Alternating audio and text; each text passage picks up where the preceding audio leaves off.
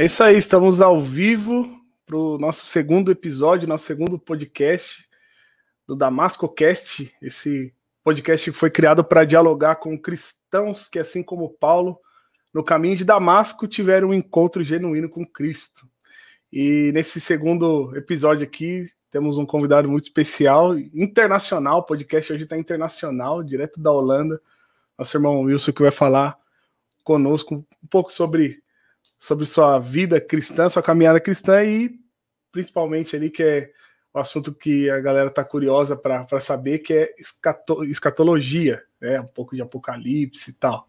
Bom, mas vou trazer o Wilson aqui para se apresentar, para que você também possa conhecer ele e a gente começar nosso bate-papo. Seja muito bem-vindo, Wilson. Opa, tudo bom? Tudo certo, estamos ao vivo aí. Facebook, Twitch e YouTube. Ah, Valeu. bacana. Um oi pro pessoal e, e se apresenta aí para nós. Quem é o Wilson? De onde ele veio? Para onde ele está indo? para onde está indo é difícil, mas para onde veio. É, então, eu sou. Bom, eu sou o Wilson, eu sou. Eu, atualmente eu, fa, eu tô estudando aqui na Holanda, né, na Universidade Livre de Amsterdã e em teologia, é mais específica em estudos bíblicos.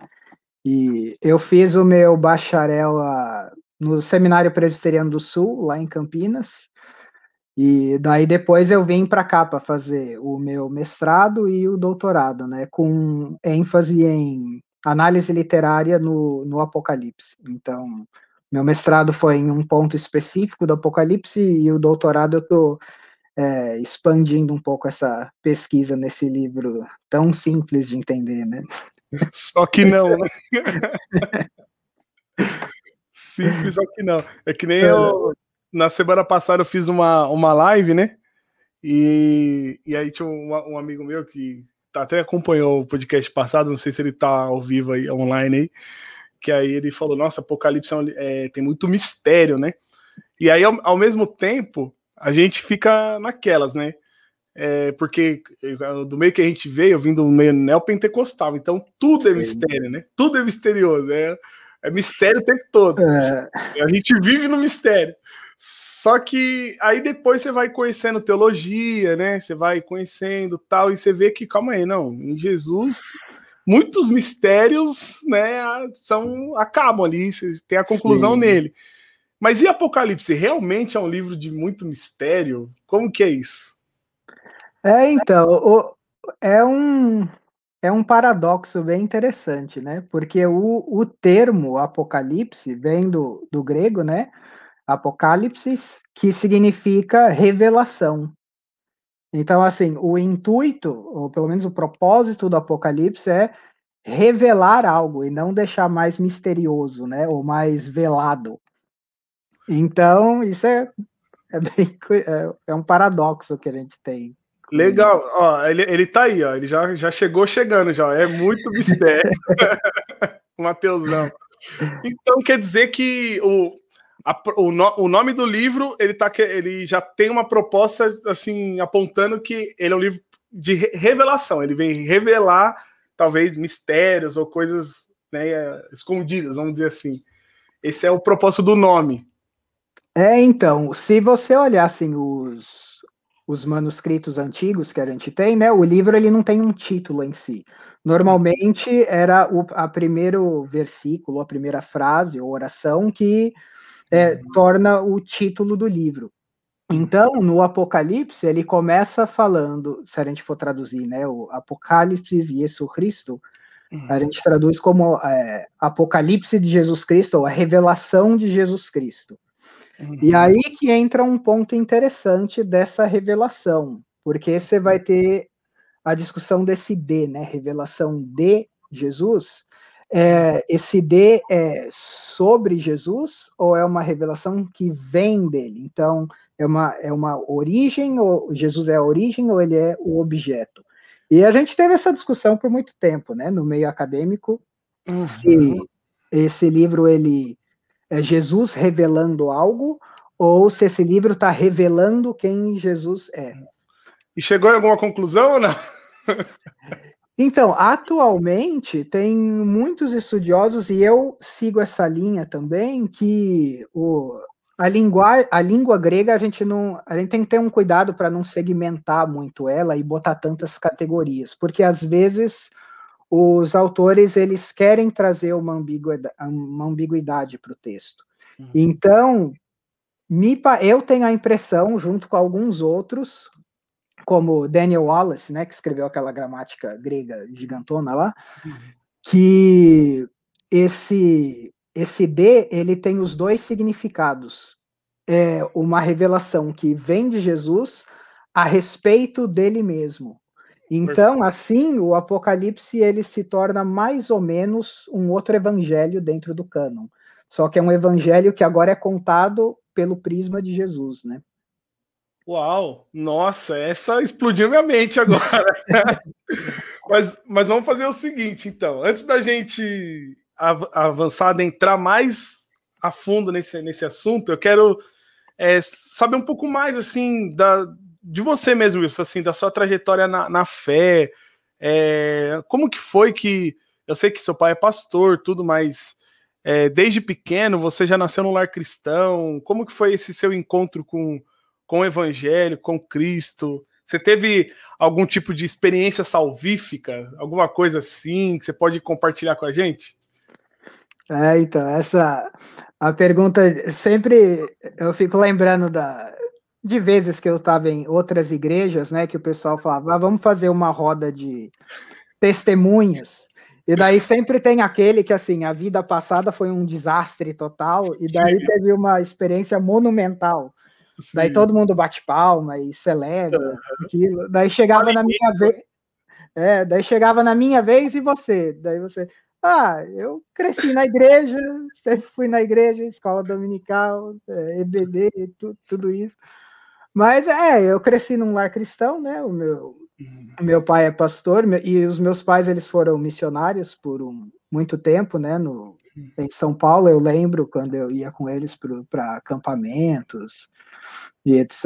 Então, eu, eu tive uma vida sempre assim, dentro da igreja, né? Uhum. Daí, se eu pudesse dizer assim, teve uma época onde a, a coisa se intensificou mais, eu acho uhum. que foi na, na minha adolescência, quando a gente, o, o grupo de adolescentes da igreja é, começou a se envolver muito com é, programas de evangelização, de fazer teatro, e, e, eu, e foi a época que eu me envolvi muito com louvor também. Uhum. E aquilo foi uma época onde a coisa despertou um pouco, se tornou, pelo menos se tornou um pouco mais real para mim, né? Legal, legal. Então, tipo, na, bem dizer, na sua adolescência ali, né, nesses trabalhos envolvido, vamos dizer assim, na prática ali, no dia a dia, com o evangelho, que foi é, fortalecendo ali aquela convicção de salvação e fé, essas coisas. Né?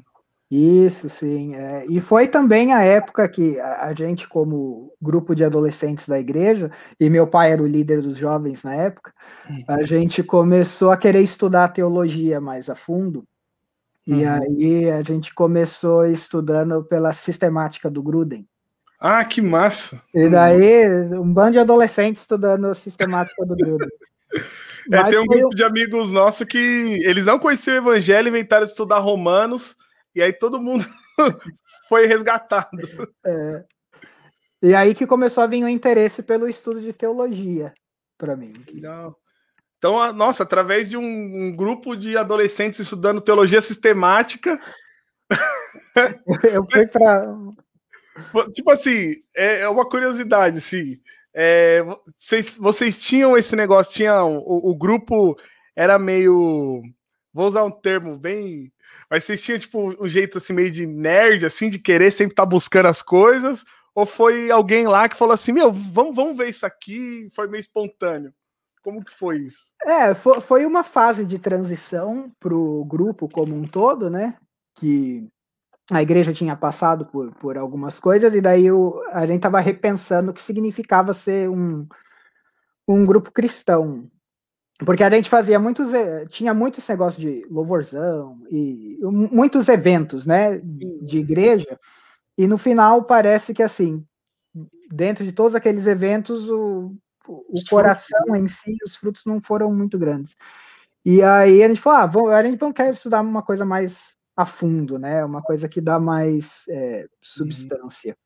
Uhum. E aí a gente começou a, a, estudar teologia e todo mundo gostou. Daí a gente começava, sei lá, oito da noite, o, a reunião dos adolescentes, e ia até três da manhã, todo mundo conversando sobre teologia. Que massa. E, e você conheceu sua esposa nessa época ou não? Eu conheci ela nessa. Ela era filha do pastor da igreja. É. filha de pastor com filho de pastor. É, então. Já se entendem, né? Já se, tem, compartilham das mesmas alegrias e tristezas. É. Legal. E, tipo assim, no, aqui no, no Damasco Cast, eu tenho muitos amigos que, é, apesar de muitos não, não admitir, às vezes por falta de conhecimento mesmo, mas maioria dos meus, dos meus amigos ainda são pentecostal e tal, né? E, e vão em igrejas pentecostais e a gente sempre conversa no WhatsApp. Possivelmente, se alguns estão aqui ao vivo, outros vão, vão ouvir depois. Então, antes da gente, tipo, fazer essa transição para entrar mesmo na, na questão da, da escatologia, é, eu, queria, eu queria te fazer uma pergunta que é, é, é difícil você ouvir no meio pentecostal e quando você faz, a pessoa se espanta. Né? A pergunta é a seguinte, Wilson, você é um salvo? Ah, eu tenho convicção que sim. Por quê? Eu acho que a, a, a salvação, ela. Eu, assim, uma vez que eu comecei a estudar a teologia, especialmente quando eu fui exposto é, pela teologia reformada, daí eu, eu, comecei a entender um pouco mais é, a questão de regeneração, a questão de justificação e também a questão de perseverança dos santos, né? E você ter convicção de quem você é enquanto é, cristão. E, e a partir dessa lente eu consigo olhar para trás, na época que eu não era reformado, e ver que todos esses frutos e características de um, de um salvo já estavam presentes na minha vida, né? Então, eu não diria que assim, eu fui salvo pela fé reformada, mas ela me ajudou a ver uhum. essa presença da salvação na minha vida ao longo do ter mais confiança, tempo, né? mais convicção, né, em Cristo, né, e tudo que ele fez, né? Sim, sim. Porque às vezes é um. É, é, é, um medo que a gente tem, né? Assim, pelo menos eu tinha na época. Uhum. Na época que eu estava mais que eu tava mais envolvido com o ramo pentecostal, de que uhum. assim, nossa, se eu fizer uma coisa, eu posso perder minha salvação, porque daí eu tenho. Daí você fica numa luta constante, né? para saber se tá salvo, não tá salvo, tá uhum. salvo, não tá salvo. E, e às vezes os meios que a gente busca não são, né? Os meios literalmente da graça ou busca de uma forma pecaminosa, né? Sim, sim. E aí, o, o, o, eu lembro uma das coisas que eu acho que assim, uma das coisas que eu vi que eu achei bem bonito assim no texto bíblico e foi na época do seminário já, quando eu estava no seminário, hum. quando a gente em uma das classes a gente tinha que pregar em um texto do Antigo Testamento. Certo. E daí eu escolhi Juízes. Porque e juízes é aquele negócio, né? Um desastre atrás do outro. É, eu vi um, um aquele canal, até indico aí pessoal que não conhece, não sei se você conhece aquele Bible Project.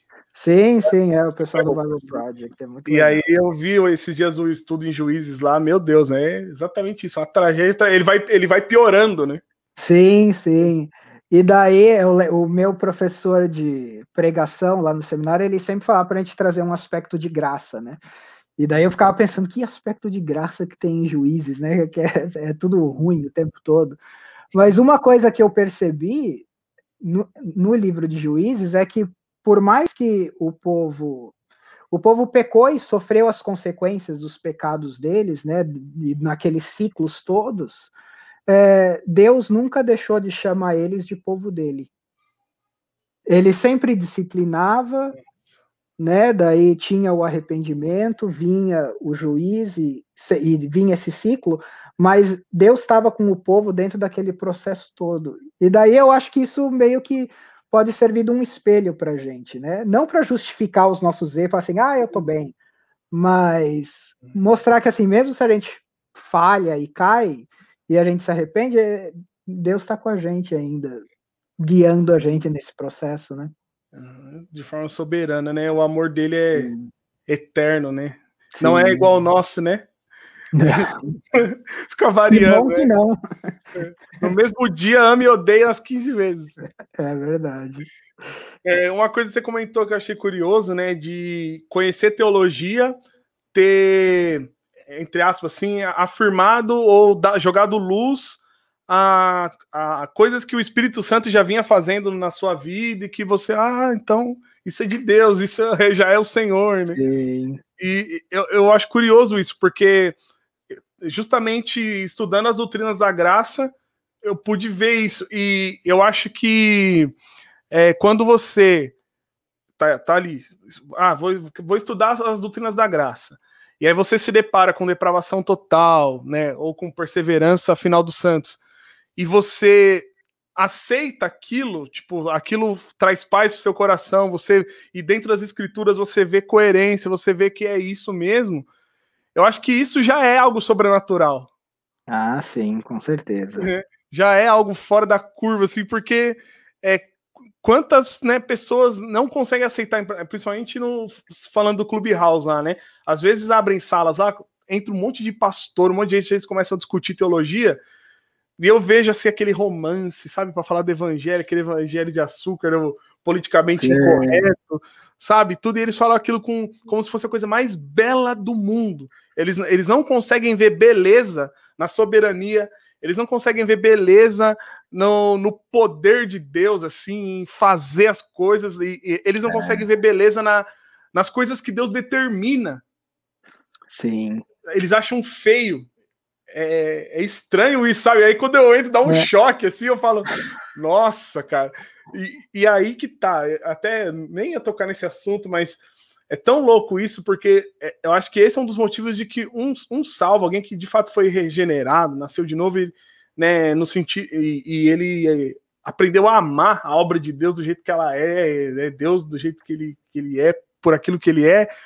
Se ele fica convivendo num meio onde pessoas só ficam falando desse evangelho romântico que não, não rasga o coração, igual Spurgeon falava, né? Não, não rebenta com a gente e tal, e não mostra a nossa sujeira e a santidade de Deus, aquilo vai contaminando a gente, né? Tipo, vai, vai deturbando nosso, nossa forma de pensar, né? Ah, sim, com certeza. E assim, não querendo puxar para o nosso assunto, mas esse é um tema muito importante no Apocalipse, né? Ah, é? Então, mas é, então agora é a hora. O que, vamos lá, a pergunta que não quer calar. Acho que primeiro de tudo, o que, que é esse negócio de escatologia? Ah, ok. Então, a, a escatologia, ela é vem de, do termo escatos, né, que significa o último. Então, a escatologia é o estudo da, das últimas coisas. Então, é, é o ramo da teologia onde a gente fala sobre né, qual vai ser o fim da história, o que, que vai acontecer, como que vai acontecer, e, e quais são os livros da, da Bíblia que discutem esse assunto. E o Apocalipse ele entra ele entra muito é, nas discussões teológicas a respeito da escatologia, né? Escatologia não está só em Apocalipse, né? Ela pra, ela pode, pode se dizer que está por toda a Bíblia, alguns livros específicos que encontra aspectos da escatologia? Sim, sim, você vai ter aspectos escatológicos no.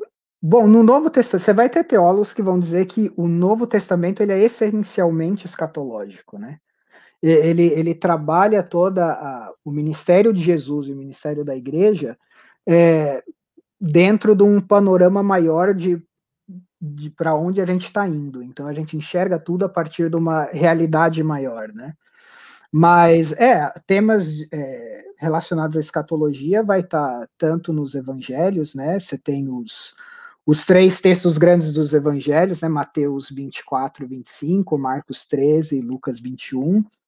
Você vai ter primeira Tessalonicenses, segunda Tessalonicenses também vai tratar um pouco disso. Daí vários dos profetas, né, Zacarias, Ezequiel, Daniel. É, a turma fala bastante de Daniel, né? Da, das visões, né? Sim, sim, que é um texto muito importante para o Apocalipse, né? O João ele vai beber muito de Daniel na, na composição do Apocalipse. Legal. Eu tenho, é assim, eu não sei o que seria mais bacana ali para você, não, numa linha para poder falar, a gente conversar um pouco sobre isso, mas eu fiquei muito curioso com o que você disse a respeito de entre aspas, assim, o, o, Apocalipse ser o evangelho de Jesus, né? Tipo, é o evangelho de Mateus, evangelho de Marcos, Apocalipse, evangelho de Jesus. É, como, como que seria isso, assim? Como, como assim, né, o evangelho de Onde que eu consigo... Que óculos que eu tenho que colocar para ver isso ali? Sim. Eu acho que a, a, dificuldade que a gente tem, é, ela não é uma dificuldade que só está limitada ao Apocalipse. Você pode enxergar um problema parecido com esse, se você for assim para um, um, membro da igreja e perguntar para eles, é o livro de Gênesis é sobre o quê? Daí muitos vão falar, ah, é o livro sobre a criação do mundo. Daí, se você já leu Gênesis, você vai perceber que o livro tem 50 capítulos e os capítulos que falam da criação são dois.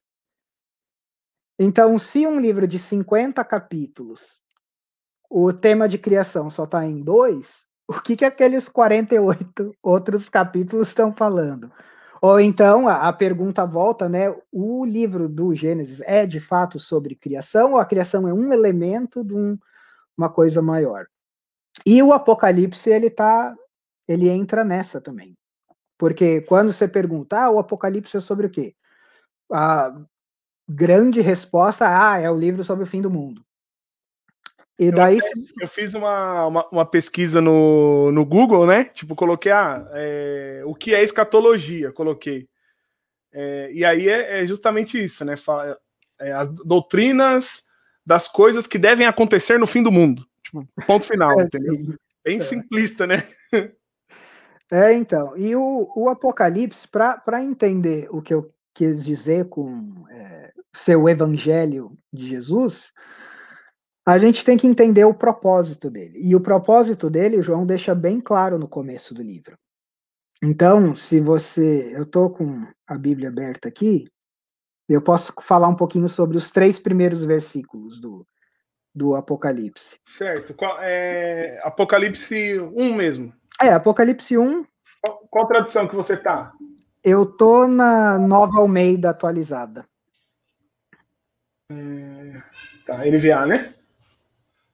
Isso, NAA. NAA. Certo.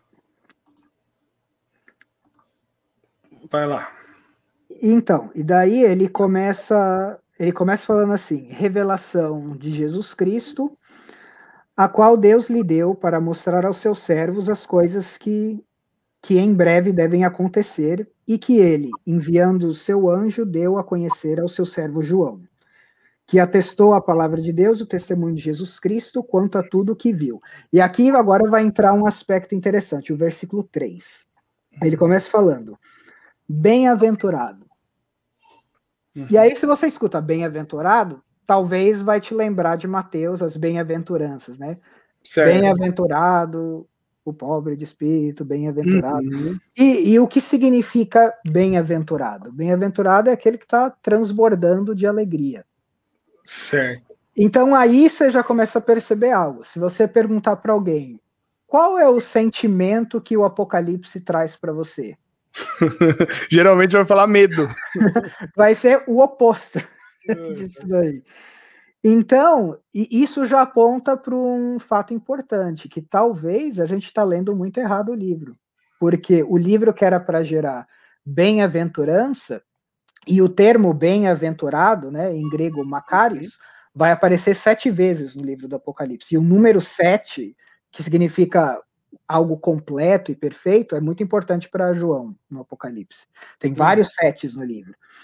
Então, o livro que é para trazer alegria está trazendo o oposto para as pessoas. E daí a pergunta é: será que é o livro que está errado ou é a gente que está lendo ele muito errado? É, então, tem um, tem um amigo meu que ele, ele, o Fernando, inclusive ele é parceiro aqui do, do Damasco Cast. Ele, ele falou que tem, uma, tem. Ele usou esse termo, uma bem-aventurança. Ele falou tem uma recompensa para quem se dedica em estudar o Apocalipse, para quem se dedica em, em se aprofundar. É, é, uma promessa. Ele falou, é, eu não sei se está certo isso, né? Mas é o único livro, vamos dizer assim, que tem uma promessa de bênção para quem lê. É óbvio que toda a Bíblia, né? Tem, mas aqui está bem explícito, assim, declarado, né? Bem, sim, sim. É justamente esse versículo 3, seria isso? Isso então, e, e isso que é legal, porque ele vai falar bem-aventurado e daí ele vai explicar quem que é bem-aventurado. Uhum. E aqui você vai ter um outro aspecto interessante do Apocalipse.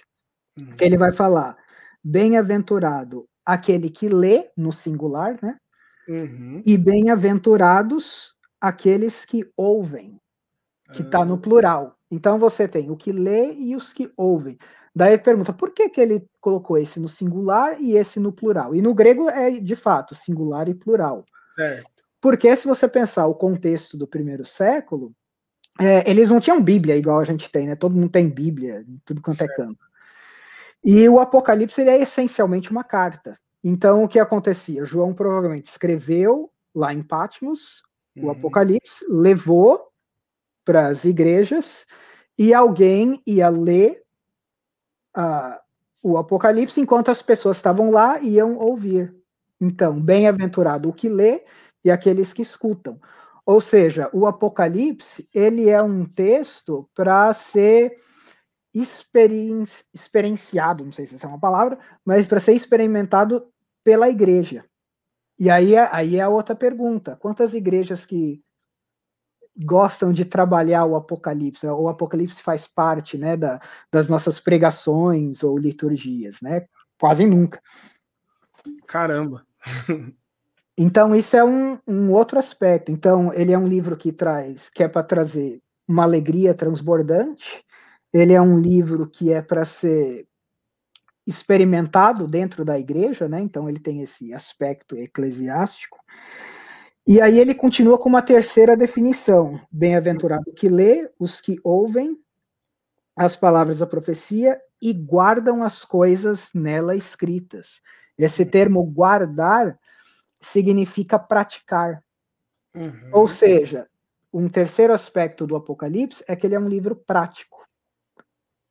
E aí, isso para a gente assim, ué, como que o Apocalipse, ele não é um, se ele é um texto só do fim do mundo Agora lá, eu não entendi nada. Falei, o que, que, que tem para mim para praticar nesse livro? Então eu acho que a partir da gente colocando essa lente, que assim, o livro ele quer trazer alegria para mim, ele é para ser vivido dentro da igreja e praticado. Uhum. Aí a gente vai ler o resto do livro e a gente começa a entender esse aspecto de praticidade, né, do hum. Apocalipse. Legal. E aí é, essas essas promessas geralmente é, do Apocalipse ela está relacionada com a bem-aventurança de, de termos sido chamado? Seria mais ou menos nesse caminho? Eu acho que não é, não é só ter sido chamado, mas é o que você faz com esse chamado.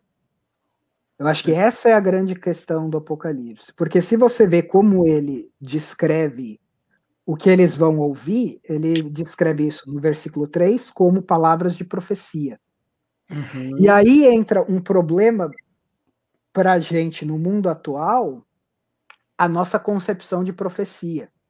Porque a gente tem um entendimento, né? Pelo menos muitas igrejas têm um entendimento de que profecia é algo que vai revelar sobre o futuro. Ah, o que é, é uma tipo profecia? A famosa profetada, né? Isso. Uhum. E aí, o que tem que entender aqui é que João, ele tá. Ele é uma pessoa extremamente com a mente mergulhada no Antigo Testamento. O uhum. Apocalipse é o texto que mais tem referências ao Antigo Testamento. Mais ou menos, alguns chutam em torno de 400 referências ao Antigo Testamento. Nossa. Então ele é um livro, ele está totalmente imergido no Antigo Testamento, especialmente nos profetas. Uhum. E aí, pra, a gente precisa entender o que é profecia. Porque se a gente partir da premissa que profecia é só alguma coisa revelada a respeito do futuro, a gente vai enxergar esse livro como sendo uma coisa só para o futuro. Mas se você olhar para os profetas. Que é o que geralmente acontece, né? Que é o que geralmente acontece. Mas se você olhar os profetas, o que eles faziam não era revelar o futuro, era quase um ministério de exortação. O profeta normalmente chegava para o povo e falava assim: Ó, oh, é o seguinte, vocês estão vivendo assim, e Deus está falando que se vocês continuarem seguindo esse rumo, tal coisa vai acontecer. Mas se vocês seguirem esse rumo, daí outra coisa vai acontecer. Esse era essencialmente o papel do profeta. Ele, ele chegava para o povo que estava, o povo de Deus que estava pecando, e falava: ó, Deus revelou que vocês têm esses dois caminhos agora. E se e no, o Apocalipse. No, no Novo Testamento também tem, né? Tipo, se eu não me engano, em Atos lá, algumas passagens em que uns, uns, uns servos lá de Deus são designados para encorajar os irmãos, para exortá-los em algumas cidades, meio que com esse papel do profeta mesmo, né? Mas sim, agora sim. Falando da revelação que é Cristo, né? Sim, sim. E o, o que não significa que não existia profecias que revelavam a respeito do futuro. Isso tinha mesmo no Antigo Testamento. Mas não era o, vamos dizer, a definição principal. Né? O papel principal da profecia era exortar o povo e chamar eles para seguir o caminho que eles foram chamados para seguir. Exortar, encorajar, etc. Isso. E uhum. aí, aí o livro do Apocalipse começa a ganhar um outro sentido, né? Porque daí você começa a entrar no livro não achando que ele só tá falando coisa do futuro, mas ele tá falando assim, como que ele tá me chamando para eu viver uma vida Perfeito. de cristão? Porque aí é, é justamente acho que é essa palavra que eu usei, né? Exortação e encorajamento, né? Eu vou encontrar Isso. no livro de Apocalipse, né? É. Que legal. Então, isso é muito legal. O que não significa que você sabendo isso vai tirar todas as. vai desvendar todos os problemas do Apocalipse. Né? Mas é, é, não tira os problemas do Apocalipse, porque para entender o Apocalipse, você tem que entender que essa questão de João dele está muito mergulhado no Antigo Testamento, então ele vai fazer muitas referências ao Antigo Testamento sem fazer citação. Uhum. Ele, ele vai, ele meio que incorpora o Antigo Testamento nele, e tudo que ele vai falando tem. Ah, aqui é uma referência a Zacarias, aqui é a Isaías, aqui é a Daniel. E ele ele está tão mergulhado naquilo que flui dele o Antigo Nossa, eu fico, eu fico pensando para vocês aí, porque até para o pessoal que não sabe, você fez um mestrado e agora está fazendo um doutorado em Apocalipse, é isso, né, Wilson? Isso, é. E tá, faz quantos anos que você está estudando Apocalipse? Eu estou estudando Apocalipse desde 2016. Desde 2016. Meu Deus. E é. aí eu fico pensando justamente para você, para você, né, seus colegas aí que estudam, é, com certeza não, não, é uma tarefa fácil identificar isso, né? Porque diferente às vezes do, de Paulo, talvez, né, que ele, ele tem costume de citar, né? Ou as passagens do Velho Testamento, quando ele pega alguma é. coisa em Provérbios, alguma passagem, ele cita, né? João, ele só vai no flow, só vai. Ele vai no flow. Rapaz. É, é, é, aí, por exemplo, em casos assim, você tem que assim ter humildade para falar que assim, eu não sou um acadêmico numa ilha que eu vou descobrir tudo sozinho, né? Então, eu tenho que reconhecer que tem muita gente muito melhor do que eu que veio antes e fez toda uma pesquisa a respeito disso, né? O, se você quer uma citação de alguém importante, o Gregory Beale, né, que ele escreveu um livro sobre o uso do Antigo Testamento no Novo Testamento. Que massa. E, e ele. O, ver se eu, se eu acho. Gregory. É, o Gregory Beale. E ele, se eu não me engano, ele fez o doutorado dele em Cambridge. É tipo Bill, tipo B-E-A-L-E. Isso. É, eu acho que tem uns dois livros dele, dois ou três livros dele em português. Vale muito a pena ler ele. Esse do uso do Antigo Testamento no Novo, ele acaba sendo mais um livro de referência, né? Porque é um uhum. gigantão, assim. Sim. E, é, e o foco principal do Bill na dissertação do doutorado dele foi o uso de Daniel no Apocalipse. Então ele tem um livro extenso que ele só fala sobre como João usou Daniel no Apocalipse. É isso aqui, né? Isso, com um E depois do, do L aí. Bio... É, tá. Apareceu esse com acento aqui. Então. Ah, tá. JK Bill. Isso, é. é, hum. é então ele é. Ele é um teólogo muito bacana, se quiser ler sobre o Apocalipse. Legal. É, gente, quem está aí nos comentários, tal, quiser perguntar alguma coisa, fica à vontade. Ah, você tinha escrito aqui, ó, eu não vi. É, fica à vontade, pode fazer perguntas, tá? Então, é, no caso, é, então, beleza. Agora, indo mais a fundo com relação a.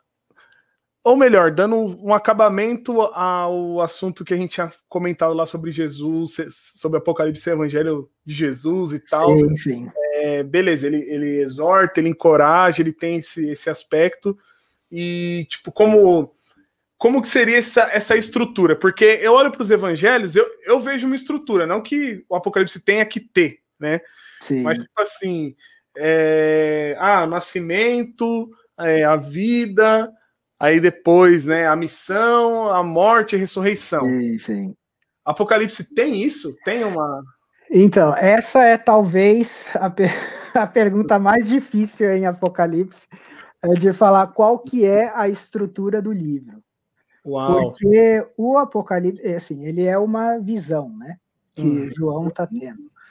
E a visão, ela, ela tem muita semelhança com sonhos, né? Nos escritos bíblicos, visões e sonhos são parecidos. E assim, se você já teve algum sonho mais prolongado, você vai ver que você tem. O sonho, via de regra, ele não é linear. O, né, o tempo é quebrado, às vezes você está num lugar, de repente você está em outro lugar, daí tá vendo uma coisa que você já viu. É meio um vai para cá, vai para lá, no tempo e no espaço, né? Uhum. E o Apocalipse faz muito isso. Por isso é por, é, por isso essa dificuldade. Então, por exemplo, no caso de o, o Apocalipse como um evangelho que revela Jesus, uhum. que é o, o assunto que eu quero discutir na, no meu doutorado. Ah, que legal. Por que, por que, que eu cheguei nessa pesquisa? Porque eu estava olhando assim, né? O, se você olhar assim, bem por cima a estrutura do Apocalipse, ele, João começa na ilha de Patmos falando que ele estava lá por conta da por conta do testemunho e da palavra de Deus, uhum. e daí ele escuta uma voz falando com ele. E aí ele vira para ver essa voz, e daí ele tem aquela visão de Jesus, né? Aquele semelhante ao filho do homem, e daí aquela imagem bem bem simbólica, né? Esplêndida, assim, né? Bem esplêndido, o cabelo branco, a espada saindo da boca, aquela coisa toda. Uhum. E aí Jesus, o, o, papel de Jesus ali é central porque ele fala para João: eu tenho uma coisa para falar e tudo que eu falar você vai contar para sete igrejas. Daí você tem o capítulo 2 e 3, são as que, é, que são as mensagens para sete igrejas. Uhum. Terminando as mensagens, você entra o capítulo 4, que daí a coisa muda. Se você uma pessoa que nunca leu o Apocalipse, lê o capítulo 1 fala assim: ah, ok, isso foi meio esquisito, mas tudo bem. lê o capítulo 2 e 3 fala: ok, ele está dando mensagens para cada uma das igrejas. Chega no capítulo 4, a coisa muda fala assim, daí o João fala, eu vi uma porta aberta, daí a voz estava falando comigo, vem aqui ver. Daí o João ele tem uma visão, é, a gente chama da sala do trono, né? Que uhum. daí ele vê alguém sentado no trono, aqueles quatro seres viventes, os 24 anciãos. E é uma cena bem de resplendor, assim, aquela glória. Ezequiel que viu algo parecido foi Isaías? Né? Ezequiel, Ezequiel capítulo 1. Tem, hum. tem isso daí. E aí a cena termina com Deus no trono com um rolo na mão com sete selos. que tem toda uma linguagem tanto do Antigo Testamento como da, da cultura greco-romana da época, que dá a entender que aquele rolo com os selos é o, o, o plano de Deus para o resto da história. Então, se você quer que a história progride, aqueles selos precisam ser quebrados. Aí, tipo, começa o desenrolar de um, uma Isso. nova história dentro do livro ali. É, porque daí João, João ele vê aquilo, daí ele fala assim: e ninguém no céu, na terra ou embaixo da terra foi encontrado digno de abrir, quebrar os selos e abrir o rolo. E aí ele começa a chorar, porque daí assim, como é que os planos de Deus vão ser feitos se ninguém vai abrir o rolo? Daí que vem uma coisa super bacana, que daí assim, parece que João tá só vendo, né, aquela cena toda. Daí um dos anciãos vira e começa a conversar com ele. Daí ele fala. Se dentro da, da arte cinematográfica, é a, a, quebra da quarta parede. É, é. Daí ele, ele tá dentro da coisa agora. Daí o ancião fala: Não, não chora, porque o leão da tribo de Judá, a raiz de Davi, ele é digno de pegar o rolo e abrir os selos. Então João ouve isso do ancião, e daí quando ele olha, ele está esperando ver o que ele ouviu, né? O leão a raiz de Davi, e quando ele olha, ele vê um cordeiro. Um cordeiro, um cordeiro ensanguentado, mas que está em pé e consegue tomar o rolo na mão. Parece que é, é, é uma. Agora, você falando isso, a gente já, já ouviu, já leu. Eu também estou é, fazendo um pouco do, do papel do. Tipo, do, da galera que ouve também, tentando né, trazer dúvida nesse sentido, mas duas coisas muito importantes. Quando você fala esses assuntos, o meu coração aquece. É difícil ouvir essas coisas e não não ficar levemente emocionado, não Sim. lembrar né, de quem Cristo é para nós, o que ele fez. E, e me vem em mente assim que é, parece que o Apocalipse é justamente isso. Ele ele está demonstrando de não na, eu não sei usar o termo, mas é como se fosse a expressão máxima ou, ou a forma mais é, expressiva de falar do evangelho. Tipo... Sim, sim. Porque é uma característica de textos apocalípticos, né? O, o Apocalipse não é o único literatura apocalíptica, né? Era um gênero literário e tem muitos livros dentro desse gênero. Mas ele usa essa linguagem metafórica porque ele quer é, o que ele está querendo mostrar para aquelas igrejas é assim: vocês estão enxergando a realidade aqui. E eu quero mostrar para vocês que ela é muito maior do que isso. Vocês precisam de uma nova lente para entender é, o que está acontecendo. Perfeito. O Wilson falou para não chorar. Pode deixar que eu não vou chorar. Legal. E aí começa esse, esse desenrolar de uma nova história. Essa história persegue até o final do livro ou, é, ou ela tem um fim, começa uma outra ideia? É, então, é, é, ela tem uma progressão, mas ela é, é, de certa forma é uma progressão, mas é uma recapitulação também. Porque ele vai indo até um certo ponto, daí parece que ele volta, ele quer explicar alguma coisa de novo, mas intensificando um pouco mais. Daí ele vai um pouco, daí ele volta de novo, intensifica um pouco mais para chegar no final. Entendi. E aí, e, e daí, nesse desenrolar todo do Apocalipse, me, eu tenho a impressão de que Jesus aparece em pontos cruciais da história. Hum. Então você tem essa cena do céu que assim, como é que o plano de Deus vai acontecer se aquele rolo não abrir? Ah, mas aí o cordeiro ensanguentado, ele é digno de abrir e fazer a coisa acontecer. Daí a história vai se desenvolvendo, desenvolvendo. Você tem os sete selos, que termina falando assim, o termina em silêncio, depois entra sete trombetas e fala assim, o, o tempo final chegou. Ah, mas e agora? Daí João tem uma visão do, de uma mulher celestial que está grávida e um dragão que é o grande. Daí o João caracteriza o dragão como a antiga serpente, Satanás. E por que que o dragão está lá? Porque a mulher está grávida. E daí ela, e ela não está grávida de qualquer um, ela está ela tá grávida de um filho homem que vai ter o cetro de ferro na mão. Uhum. que é aquele que vai governar as nações. Então, o dragão, ele quer autoridade, ele quer, ele quer ser o governante da coisa, mas ele não vai conseguir ser se aquela criança nascer. Uhum. Então aí você vê que o Apocalipse está fazendo referência ao nascimento de Jesus.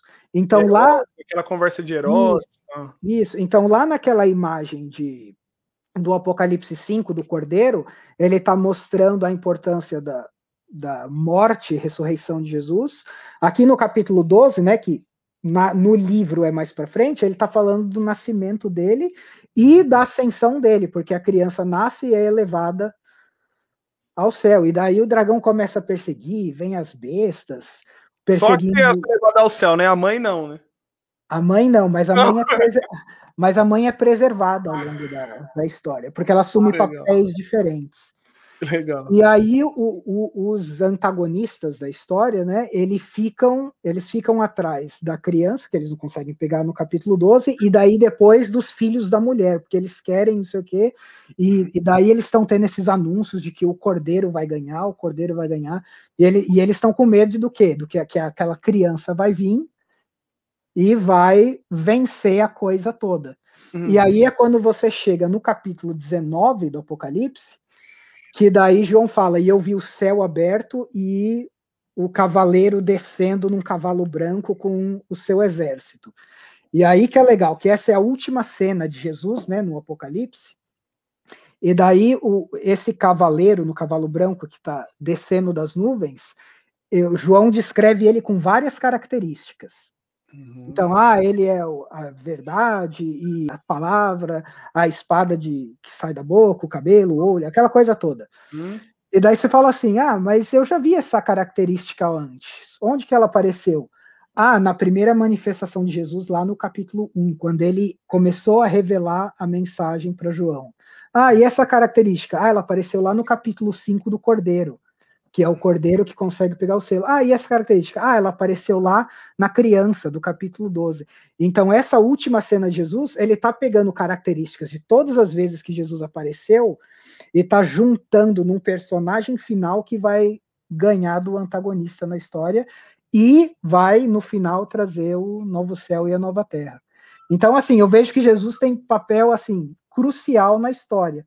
E daí eu tô curioso para saber como que essa coisa funciona. Entendi. Então você tá nessa fase aí, você até chegou a comentar comigo sobre é, tá estudando justamente isso, né? Aonde que Jesus tá em Apocalipse, é justamente esse período que você tá isso. estudando agora, estudando.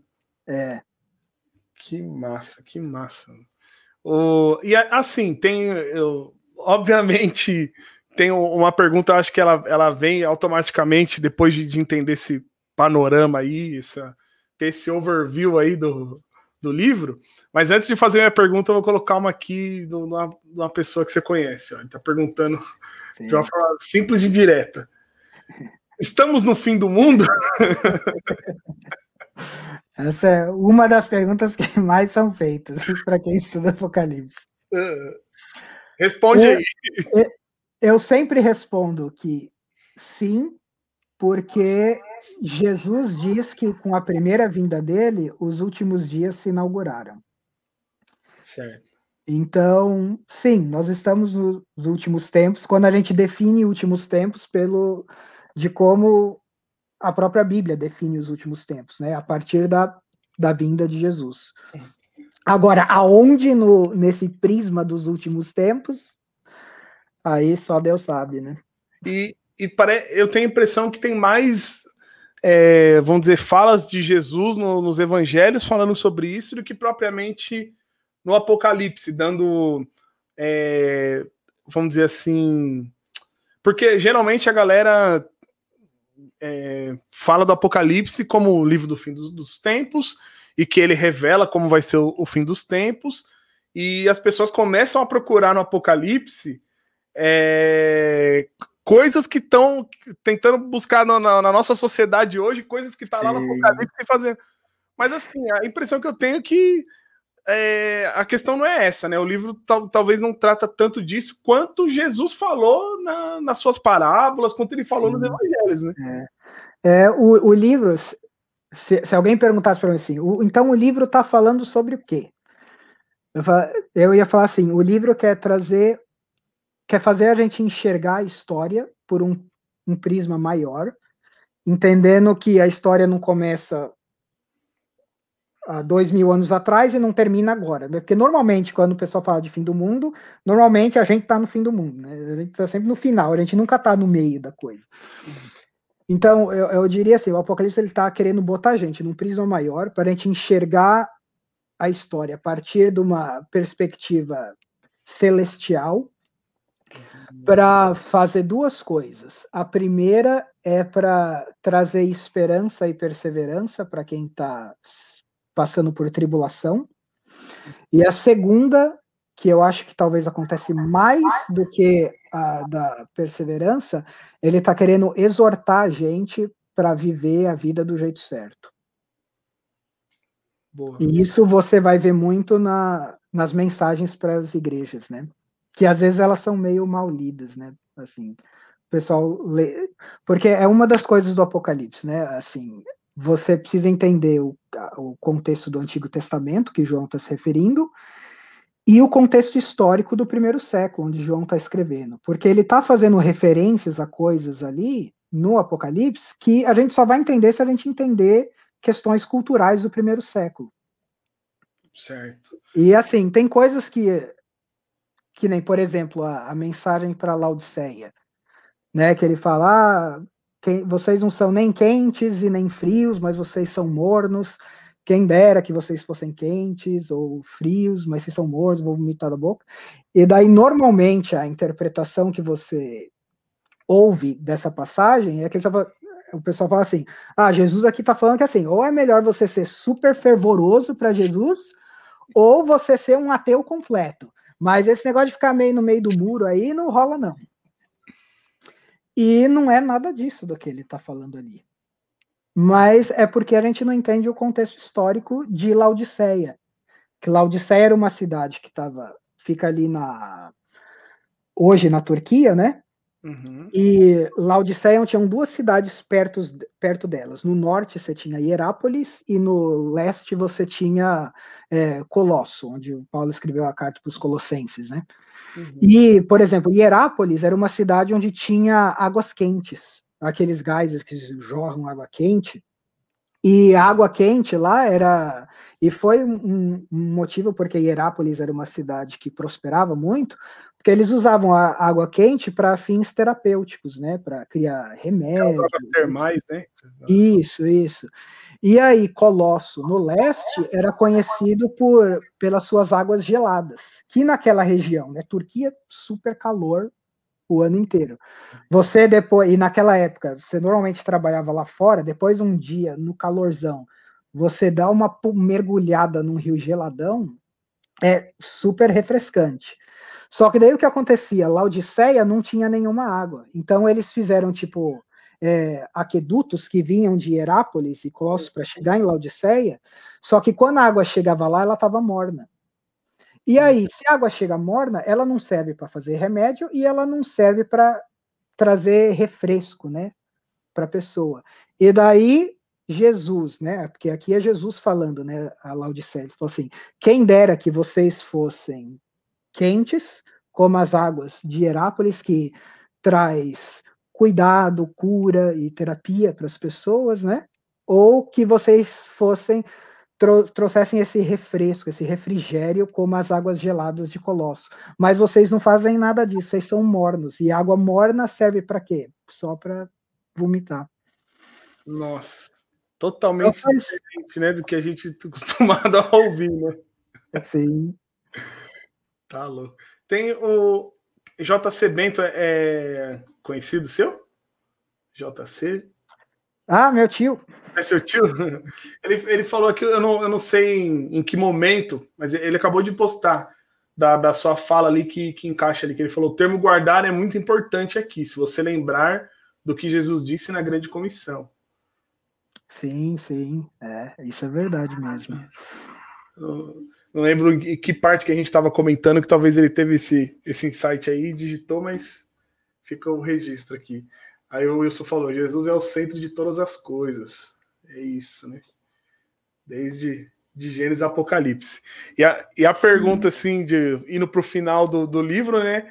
É, de, de tanta tantos eventos, né? Tanto movimento ali que acontece, tudo, parece a impressão que dá é que o livro é bem frenético, né? Quando você lê, sim, assim, sim. bastante coisa acontecendo, tudo ao mesmo tempo ali e tal. É, como que é o fim disso tudo? Vai, vai acabar tudo bem mesmo? Então, o fim, o fim é muito bom. É. O fim. Aí, acho que uma das coisas que eu diria, assim, né? Depois que todos os antagonistas do livro são derrotados, você entra no capítulo 21 do Apocalipse, que ele fala: é, E eu vi novos céus e nova terra, e o mar não, não existe mais.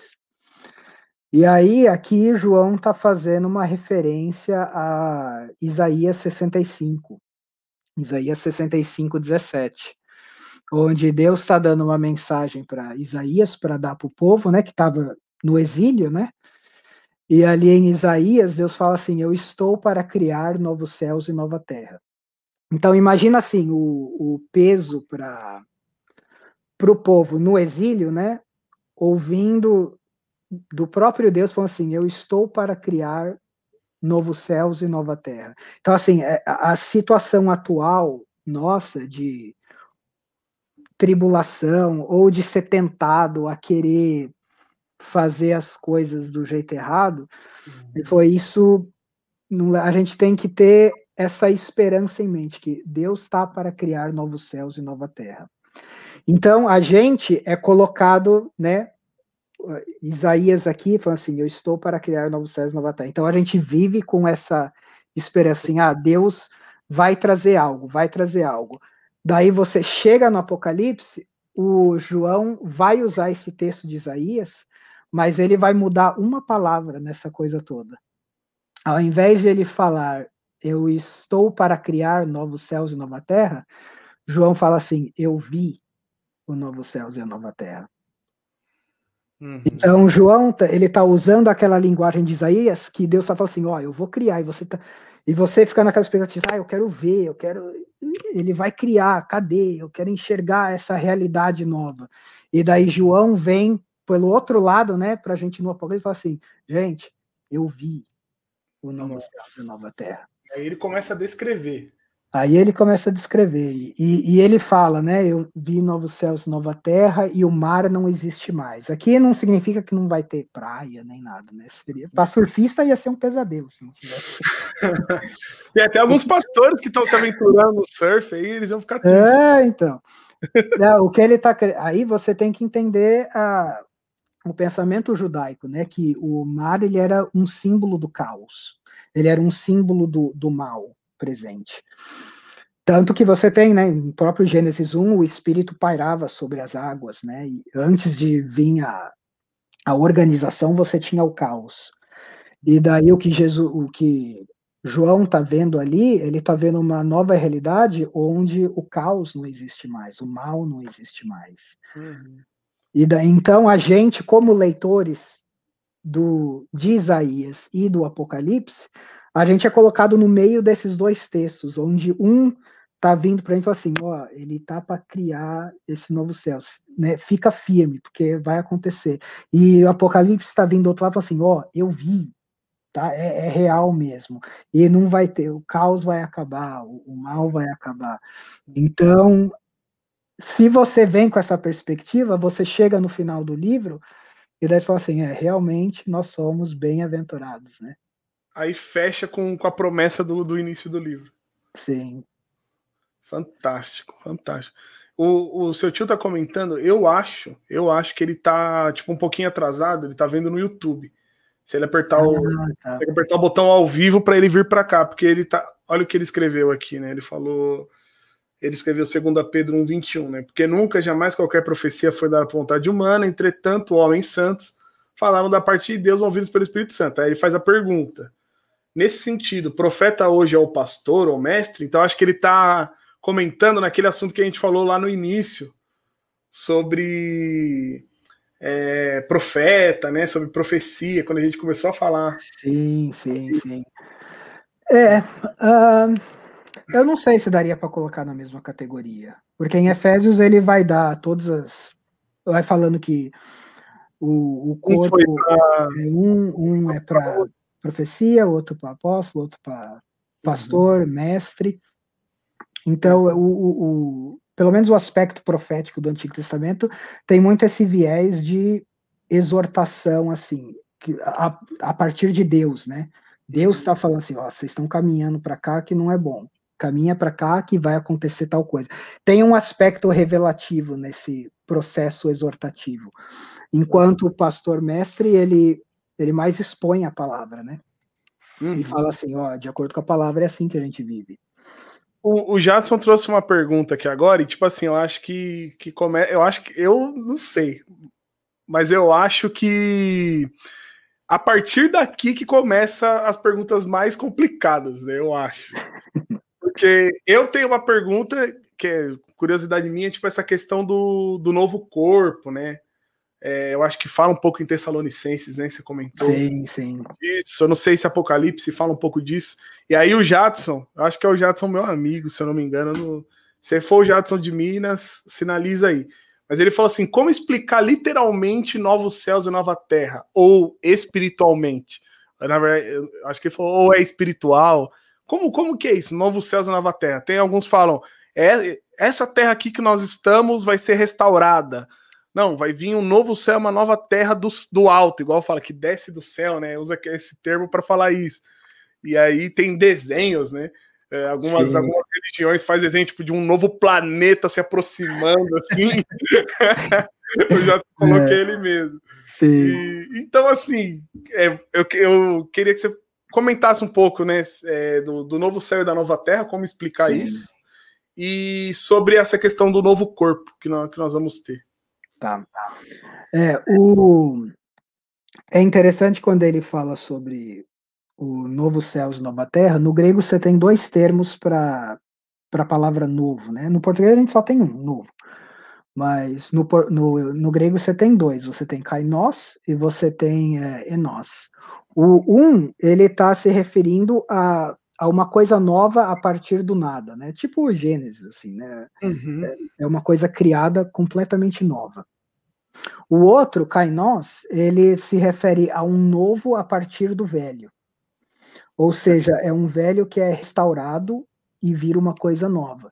É, é, um, é a mesma linguagem que Paulo vai usar para quando fala que nós somos novas criaturas. Hum. Né? Significa que você deixou de ser você? Hum. Não, mas e, e, houve uma transformação, uma restauração profunda que aconteceu em você e ainda está acontecendo. E, e até só um comentário baseado naquilo que você falou ali na a última explicação do, do final do Apocalipse, né? É isso, essa transformação nos tirou da escravidão do pecado, né? Isso. Mas a, a, a, o que me parece, né, que no, no, final do Apocalipse tem uma promessa ainda maior do que essa, que é, é me tirar da presença do pecado, né? Sim, sim. É, ali o pecado é totalmente eliminado, né? Uhum. Então, e, e aí, o, quando o João fala vi novos céus e nova terra, ele usa o termo kainós, esse novo a partir do velho. O que dá a entender que é um processo de restauração. Uhum. Né? Porque quando você tem a, a criação em Gênesis 1, você tem uma coisa onde Deus repetidamente fala, e o que ele fez foi bom, e viu que é bom, é bom, é bom, e termina muito bom. Certo. E aí até chegar Gênesis 3, onde a coisa desanda. Uhum. E aí você tem um. E, e, é interessante, no Gênesis 3, né? Quando você tem a, a queda ali, uhum. e, e, a, vamos dizer, a punição de Deus, com a serpente, ele fala: você vai rastejar, vou pôr inimizade entre você e a, e a mulher. Na mulher, ele fala que ela vai ter dores de parto, etc. E quando ele chega para Adão, ele bota praticamente a criação em um estado de corrupção por conta do pecado de Adão. Uhum. E ah, aí... Eu até estava vendo esses, esses tempos atrás em Gênesis que eu não percebia que, tipo, de, devido ao pecado, é, nasceu espinho, abrolhos e coisas que não tinha na natureza Sim. do pecado, né? É, então. Então o pecado ele afeta não só a natureza humana, mas a, a criação como um todo. E aí é interessante que Paulo ele vai falar a respeito disso. Não, nem o Apocalipse, é Paulo, em Romanos 8, que é um texto conhecido, a gente conhece bem o primeiro versículo, mas a gente não continua lendo. Lá em Romanos 8, a partir do versículo 18, ele fala assim: Porque para mim tenho por certo que os sofrimentos do tempo presente não podem ser comparados com a glória ser revelada em nós. Uhum. E aí que vem a parte interessante do texto. Ele fala assim: a ardente expectativa da criação aguarda a revelação dos filhos de Deus. Então a criação em si, ela está aguardando a redenção dos filhos de Deus. Daí a pergunta é: por que, que a criação está esperando a nossa redenção, né, completa? Qual, Daí, qual o versículo que é? Romanos 8, versículo 19. A gente está no 19 agora. Tá, vai lá. Então ele mostra que a, a criação ela está guardando a nossa redenção completa. E daí a pergunta é por que, que a criação está guardando a nossa redenção completa? Com grande expectativa, né? É, com grande expectativa. E aqui Paulo ele vai usando uns termos bem enfáticos, assim, com uma expectativa de grande expectativa, grande, assim, ele vai repetindo esses termos para falar que assim é uma é grande o, expectativa.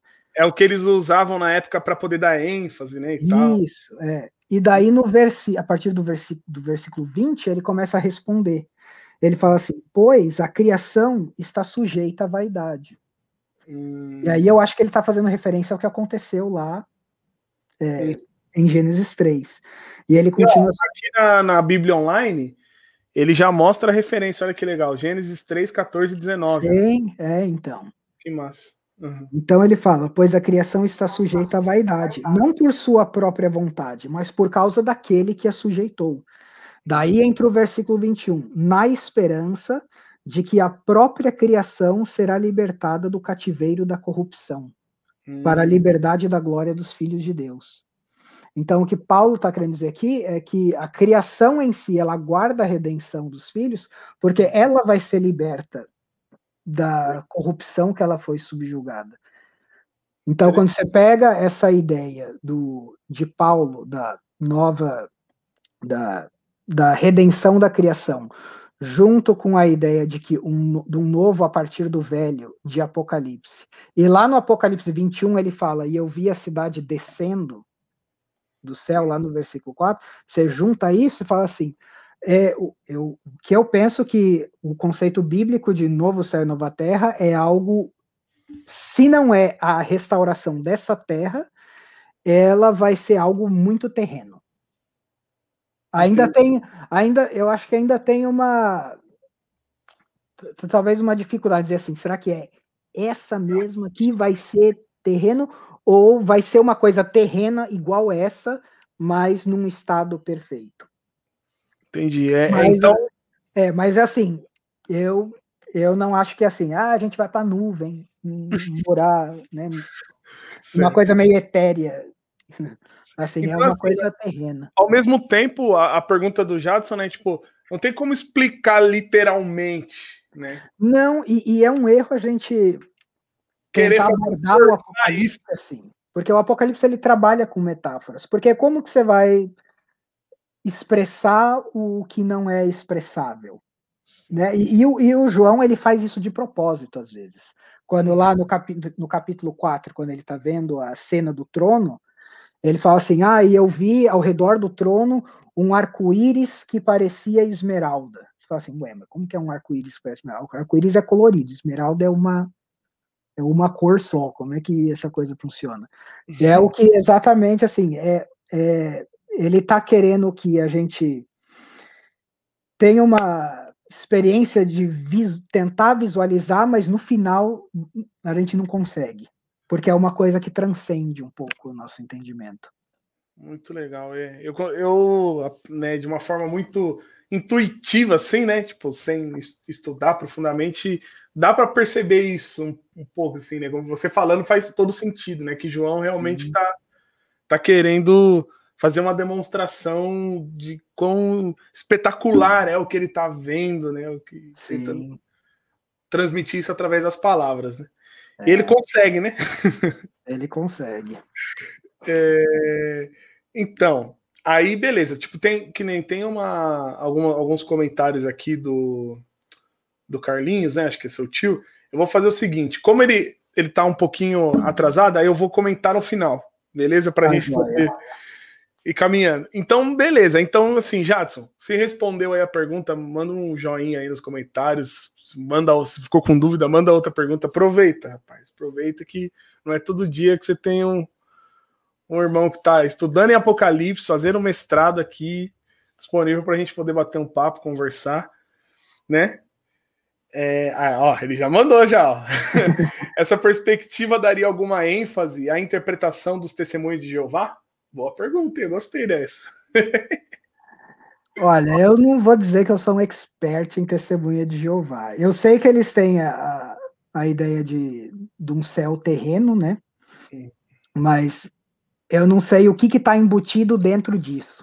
Uhum. Então, eu teria que ler exatamente o que, que eles querem dizer com a questão do novo céu para dizer assim: ah, nesse ponto eles acertaram ou acertaram no aspecto terreno, mas tem esse monte de coisa aqui embutida que não. Eu também tenho, tenho pouco conhecimento disso, né? É, mas o que eu sei que eu ouvia, né, do pessoal TJ lá é que o, o, céu é aqui, o novo céu, a nova terra é aqui, essa terra vai ser restaurada e tal, era isso que eles comentavam. Né? E, e aí, tipo assim, esse esse novo corpo, né, esse, esse corpo incorruptível, ele, ele é sem, algo semelhante ao que vemos na ressurreição de Jesus, né, tipo, ou é uma coisa mais sobrenatural. Apocalipse trata disso de forma mais profunda? É mais Tessalonicense mesmo, ou algum outro livro?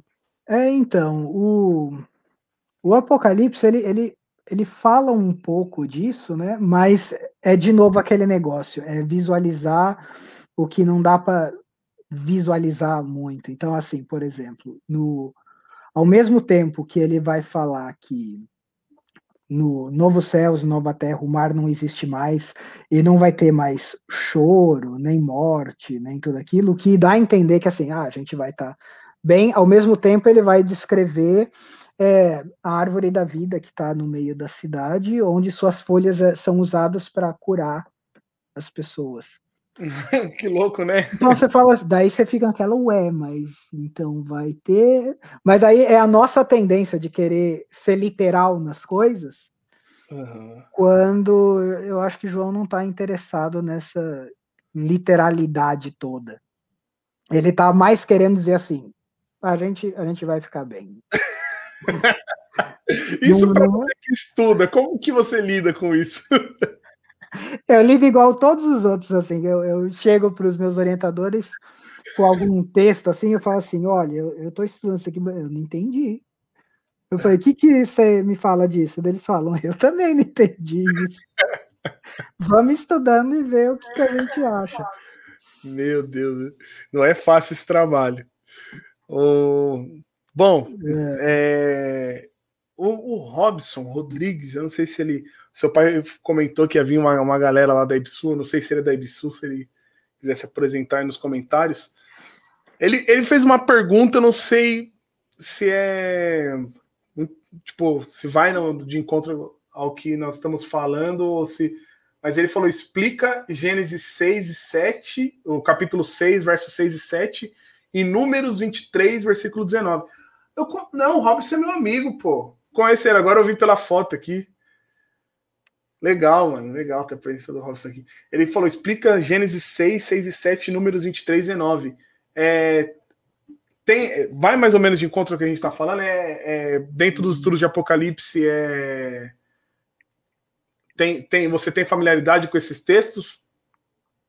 Tá ah, dando uma olhada aí. É, eu tô dando uma olhada aqui. Eu conheço esses textos, sim. Uhum. Você está em é. Gênesis ou em Números? O de Gênesis. Tá, eu vou, eu vou colocar o de números aqui, vamos ver. O Jadson falou aí, eu já entendi um pouco mais. então tá bom. O, o, o, Wilson também tá cada dia entendendo um pouco mais. né, Wilson? Estamos todos no processo de entender um pouco mais. tá bom, então. E aí vai chegar aquele. Ah, sim, esse é, o, esse é o texto antes da, da cena da arca, né? onde Deus vê a pecamidade, pecamidade das pessoas e ele diz que ele se arrepende de ter criado o ser humano. Ah, tá. Entendi. É uma Arrepende, pergunta mais ficou triste, né? Uhum, uma dúvida dele mesmo ali particular, né? Que não vai, não tem a ver com o assunto, mas acho que, que dá para a gente tratar. Uhum. E ele, ele disse aqui em Números 23, 19: Deus não é homem para que minta, nem filho do homem para que mude de ideia. Aqui na NAA, em algumas Bíblias está nem filho do homem para que se arrependa, né? Sim. E aí é justamente. Eu, eu posso falar um pouco, eu não sou teólogo, nada, mas. Uhum tô tendo acesso à, à fé reformada, teologia, né?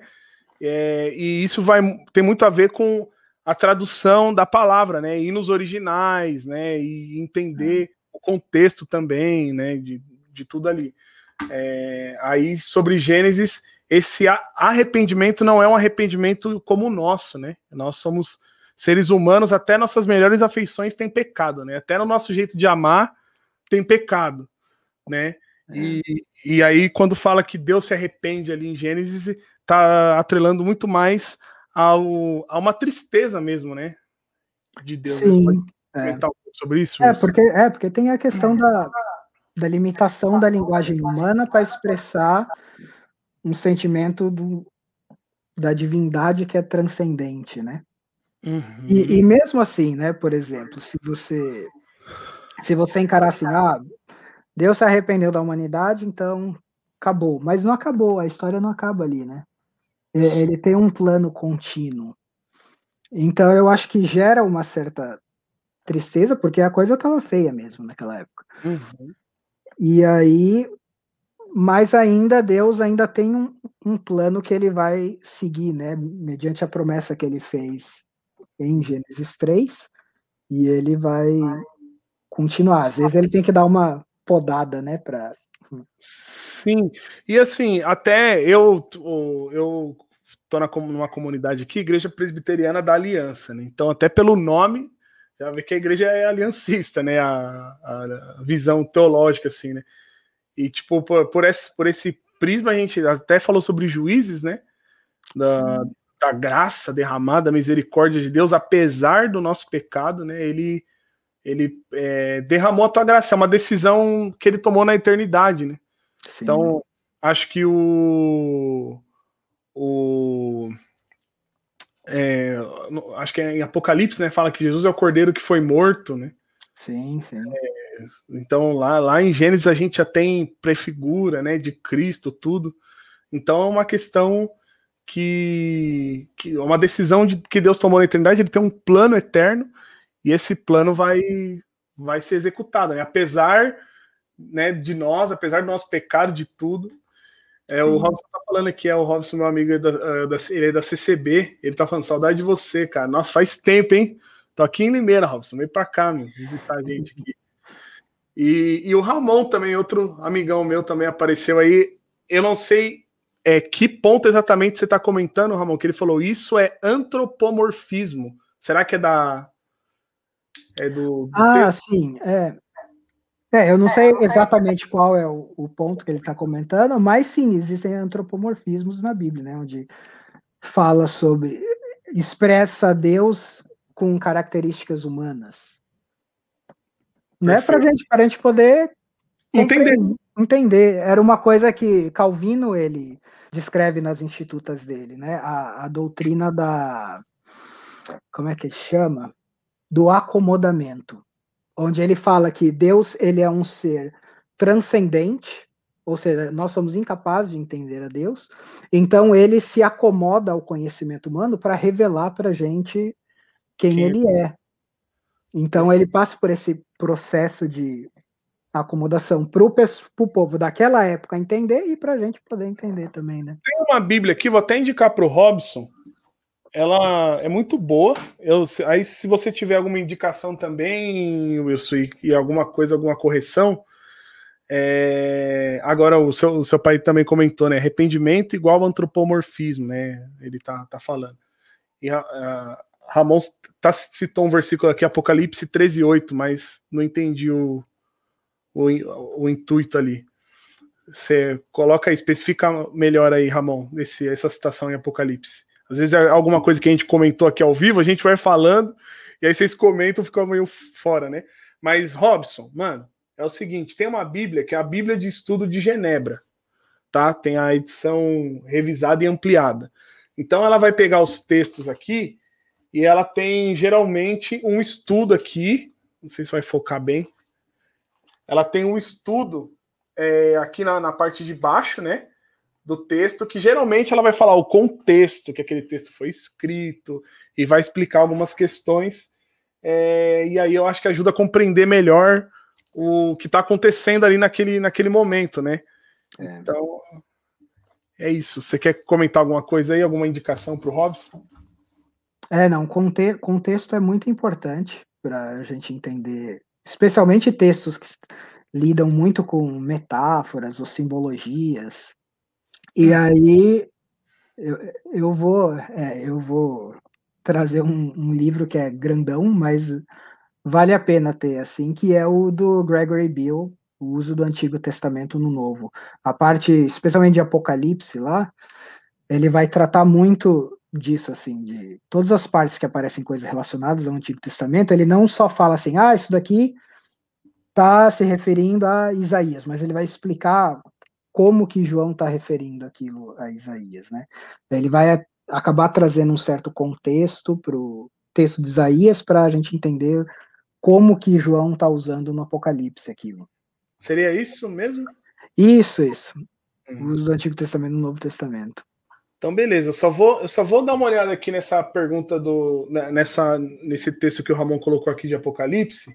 E aí eu vou lá para as falas do, do seu tio para a gente poder ir caminhando para o final, pode ser? Pode. Apocalipse 13, 8. Vamos lá. Ele está falando aqui, uh, Apocalipse 13, 8. E, e ela será adorada por todos os que habitam sobre a terra, aqueles que, desde a fundação do mundo, não tiveram seus nomes escritos no livro da vida. Ah, ele está falando do, do cordeiro que foi morto, no livro da vida do cordeiro que foi morto. Ele citou essa, essa parte aqui. Legal, legal, Ramon. Uh, se alguém tem ouvido, os ouça. Deus abençoe pela contribuição. Vamos lá, no, no seu tio, ele, ele fez um comentário aqui, até um pouco engraçado. Ele falou: perguntaram a um professor batista, Reinaldo Purim, se ele era pré-milenista, pós-milenista, milenista. Ele parou, pensou um pouco, deu a seguinte resposta: sou milenista, o milênio está na Bíblia. E aqui ele dá uma sugestão de um autor que faz um estudo sobre Apocalipse, que é George Led. Sim, sim, George Led. É um clássico. Bacana. Essa é uma boa resposta. o milenista, lá. E você, Wilson? você é o quê? Olha, essa é, é, é essa é, é a um maior pergunta pra gente, né? Tipo, o que, é. que é esse negócio de pré-milenismo ou, ou, pós? O que, que é isso? Então, o... essa é a maior pergunta que, que eu, pelo menos, já recebi com relação ao Apocalipse. Ah, uhum. você, toda vez que fala assim, ah, estudo Apocalipse, ah, você é pré-milenista, ah, milenista, pós-milenista. Uhum. É, bom, o, o pré-milenista e o pós-milenistas, eles acreditam num, num milênio literal, né? São mil anos exatamente. Um acredita que a gente vai viver antes, outro acredita que a gente vai viver depois. Com a, a exceção, se eu não estiver me descaracterizando pós-milenista um pouco, de que ele enxerga uma progressão é, na história onde vai culminar na, na, na, humanidade toda alcançada.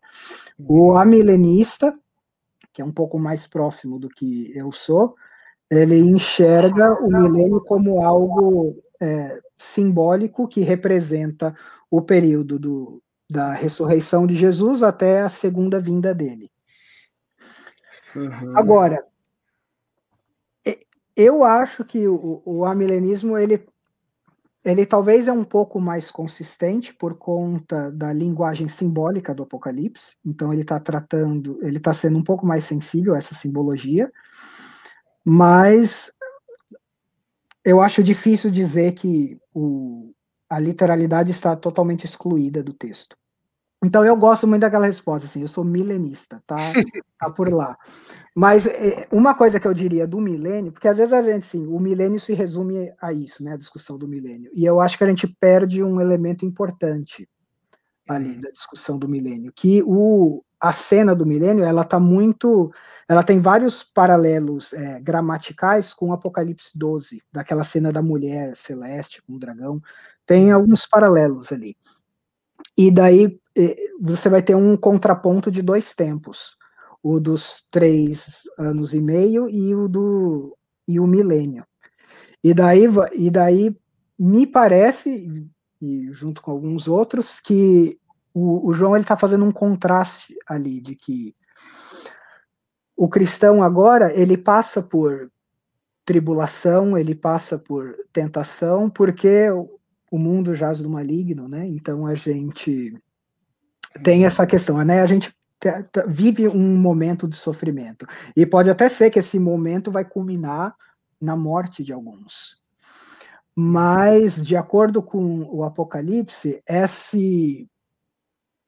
realeza ou autoridade do dragão, que é dada por Deus, nunca é do dragão em si, mas ela é dada por Deus, uhum. Ela é limitada, ela é um tempo curto. E daí ele faz o contraste desse tempo curto com o termo de milênio, que era muito usado no primeiro século para pelos imperadores romanos para falarem que a, o Roma seria eterna, seria a cidade eterna. Entendi, que eles iam reinar por mil anos. É, e aí eles estão usando o termo mil de forma é, simbólica para falar somos eternos, ninguém consegue ir contra Roma. E daí parece que João está usando a mesma coisa para falar assim: o dragão ele acha que ele, ele sabe que o tempo dele é pouco, então a gente vai sofrer, mas é por um tempo limitado, porque o reinado do cordeiro ele é milenar, ele é eterno. Então ele faz esse contraste assim. Por mais que a gente passe por dificuldades e aflições, uhum. a gente está seguro de que, por mais que a gente esteja debaixo de uma autoridade do dragão, em última instância a gente está debaixo da autoridade do, do cordeiro, que enquanto a do dragão acaba, do cordeiro permanece. É, permanece. Massa. O, o Robson comentou, né? Ah, gostei da, da indicação, Deus abençoe vocês grandemente. Amém. Tamo junto. É, o Ramon fez uma pergunta. É, no milenismo, onde fica a grande tribulação? A igreja passa ou já estamos na grande tribulação? Olha, essa é uma pergunta que vai longe. A, a questão da. Bom, é, e junto com isso, né, assim, se a igreja passa ou não, uhum. tribulação com certeza vai ter, né? O texto de Apocalipse é claro que vão haver tribulações. Uhum. E, e nos, nas sequências de sete, você sempre tem uma intensificação. Então, tribulações sempre vão existir. A questão de se passa, não vai passar, ela está muito linkada com a ideia do arrebatamento. Certo. E é aí que talvez a gente entra num, pouco, num ponto um pouco mais controverso. Uhum. Porque a, a linguagem, a, a ideia do arrebatamento não me parece estar tá clara no, nas escrituras. Uhum. Tanto que, se você olhar estudos de teologia a respeito do arrebatamento, você vai ter essa ideia sendo discutida a partir do século XVIII, se eu não me engano. Nossa. Antes do século XVIII você não tem discussão sobre isso, que foi iniciada pelo John Darby.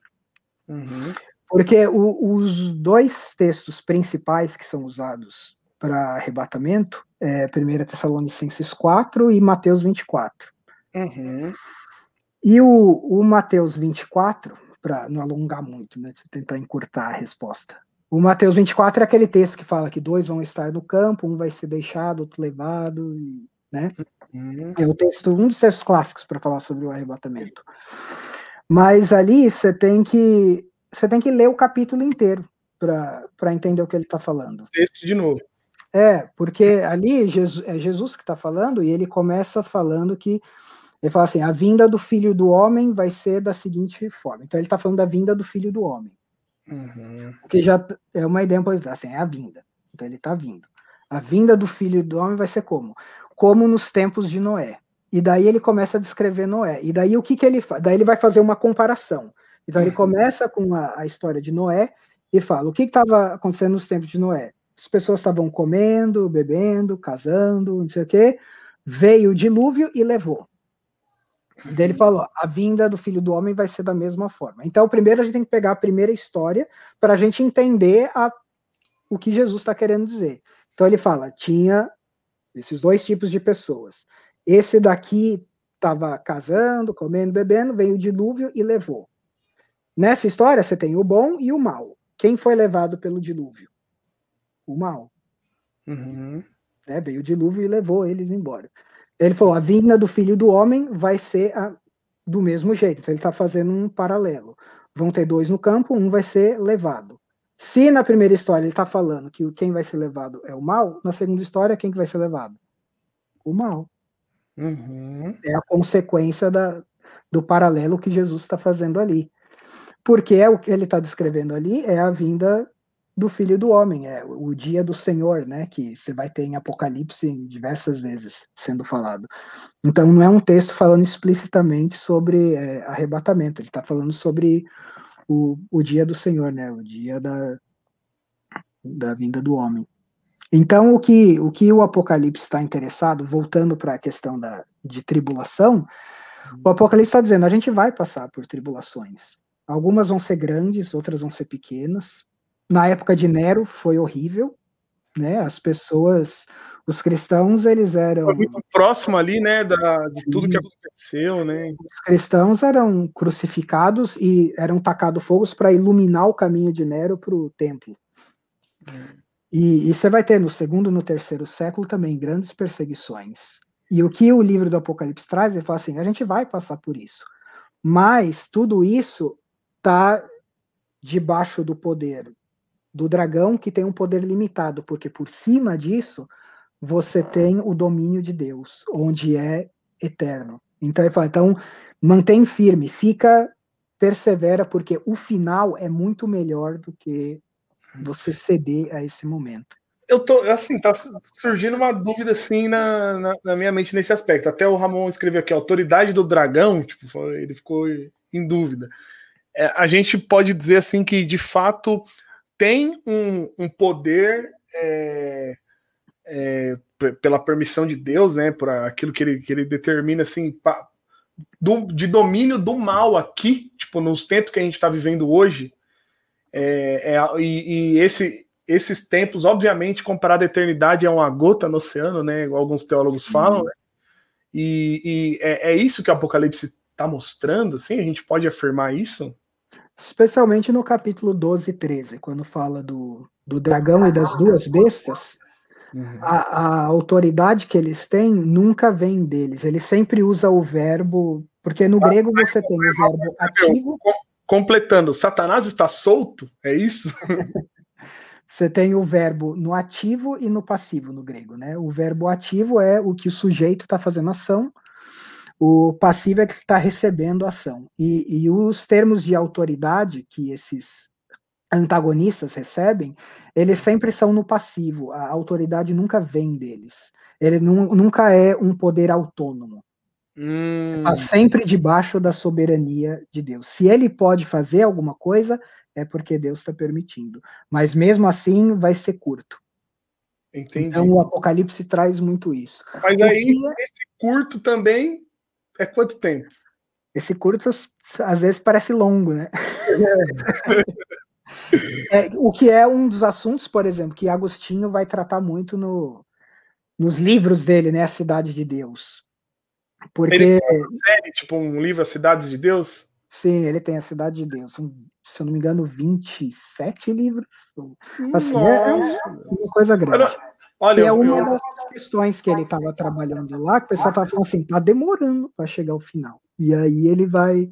Para mim que né, é tão louco isso, né? a gente não conhecia. Para mim, Agostinho ele tinha escrito só as confissões e alguns comentários bíblicos. Mas aí você vem falar que o cara escreveu 27 livros só tratando de Apocalipse, fim dos tempos. É, não só não tratando de Apocalipse. Apocalipse é um dos elementos que ele Sim. trata.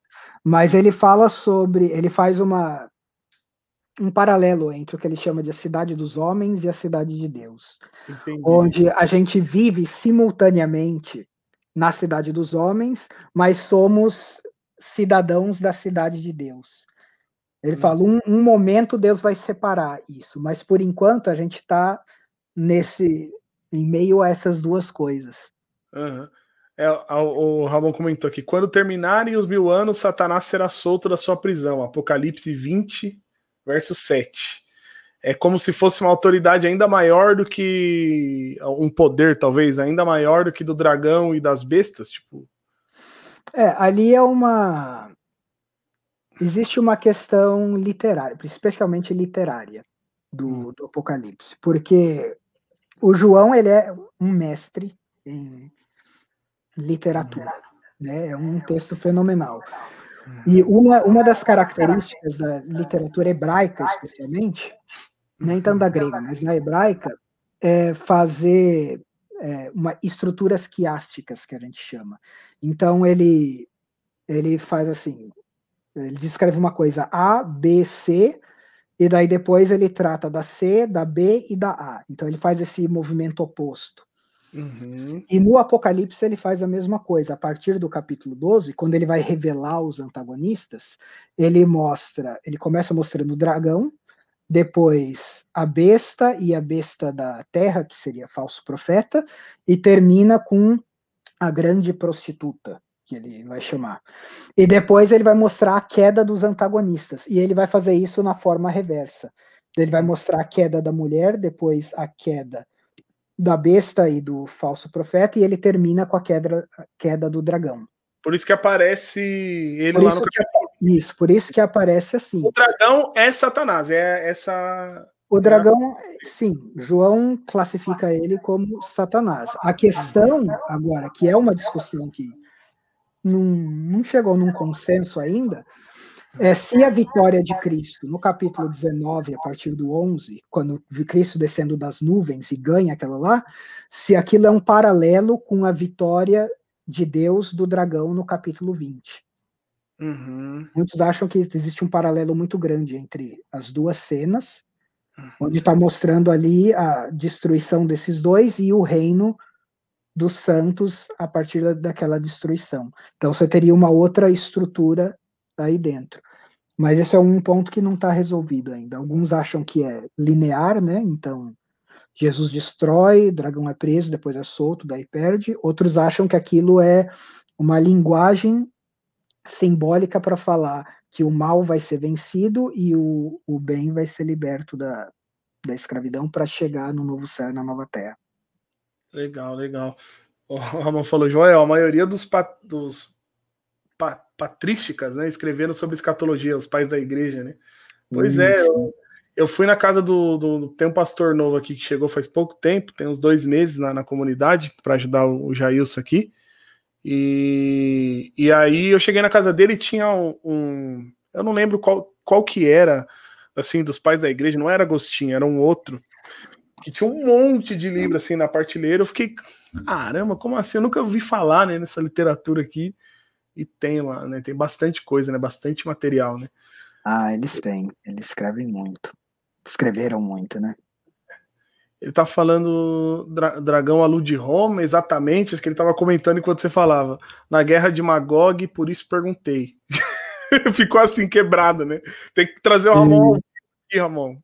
Mandar é. o link pra você da, da sala de transmissão aqui, pra você conversar com a gente. Eu não sei se você chegou no começo, mas o, o Wilson fez o, o mestrado, está fazendo doutorado em, em Apocalipse e, e, ainda falou que tá complicado ainda, né? tem muita coisa para conhecer ainda.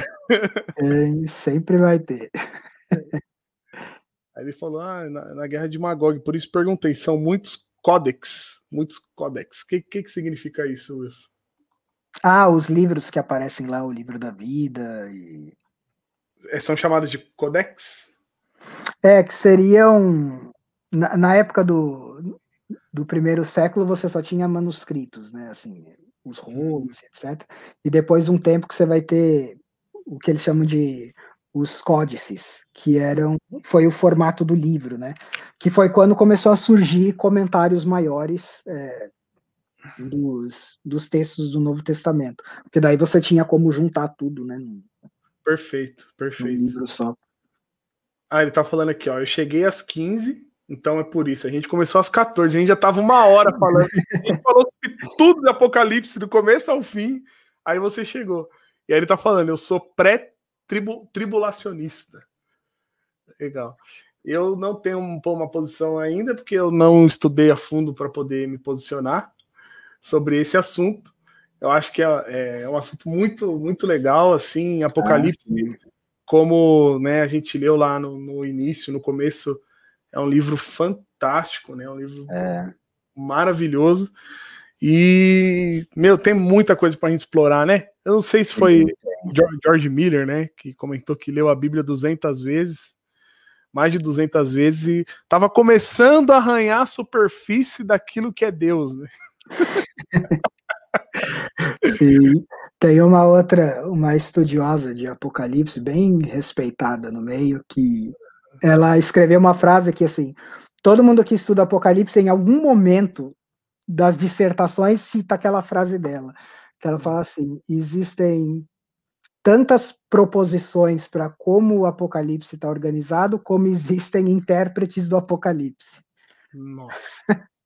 Porque cada um enxerga uma coisa, né? de tão denso que ele é Porque é. se você for ver soteriologia, tem várias vertentes, mas não é tanto, né? Tipo, sei lá, às vezes tem, mas as, tem as mais famosas que são mais estabelecidas, né? Tipo, sei lá, arminianismo, hum. calvinismo, tem soteriologia pentecostal é. também, mas tipo, beleza, tem, não tem tanta coisa para você estudar, né? Sim. Agora, pelo que eu tô vendo aqui, Apocalipse é uma infinidade de, de, de temas e pessoas envolvidas e né, sistemas. É, tem, tem, tem muito. É, mas eu, eu acho que assim, a coisa que eu. Um dos símbolos que eu mais gosto do Apocalipse é Jesus como cordeiro, né? É, é, é a característica principal dele no livro, é ele sendo visto como, como cordeiro. E, e uma, da, uma das coisas que eu acho muito bonito da, dele ser visto dessa forma é por conta do capítulo 5 mesmo. Porque uma coisa assim do grego que é, que é importante, né? Você tem os tempos verbais, né? O auristo, que significa uma coisa no passado, você tem um verbo no presente, o um verbo no futuro, aquela coisa, igual ao português. E você tem o verbo perfeito, que eles chamam. Que o verbo perfeito é o quê? É uma coisa que aconteceu no passado e as suas consequências são contínuas no presente e daqui para frente. E na cena do cordeiro, lá no capítulo 5, quando ele toma o rolo, que eles falam assim: ah, então os planos de Deus vão ser feitos. Ele descreve o cordeiro como um que parecia que tinha sido morto. E o, te, e o termo que ele usa ali para morto vai estar tá no perfeito. Ou seja, a, a, a ação sacrificial do cordeiro ela aconteceu no passado e os seus efeitos são contínuos no presente e Uau. no futuro. Mas ele não termina ali, ele fala assim, mas esse cordeiro, ele está em pé. E quando ele fala ele está em pé, ele bota no perfeito também. Então ele fala, aquele que morreu, ele ele ressuscitou e ele continua ressurreto.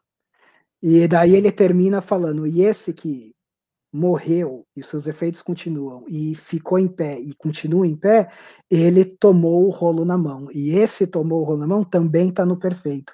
Ou seja, ele assumiu a autoridade de que os planos de Deus vão acontecer e aquilo vai é real naquela época, é real hoje, vai ser real até o fim. Então, essa imagem do cordeiro, né, o que Jesus fez na cruz, não é só me salvou e agora eu vou ver minha vida até chegar lá no céu. É assim, não, ele fez aquilo e aquilo vai levar a gente até o final, com certeza.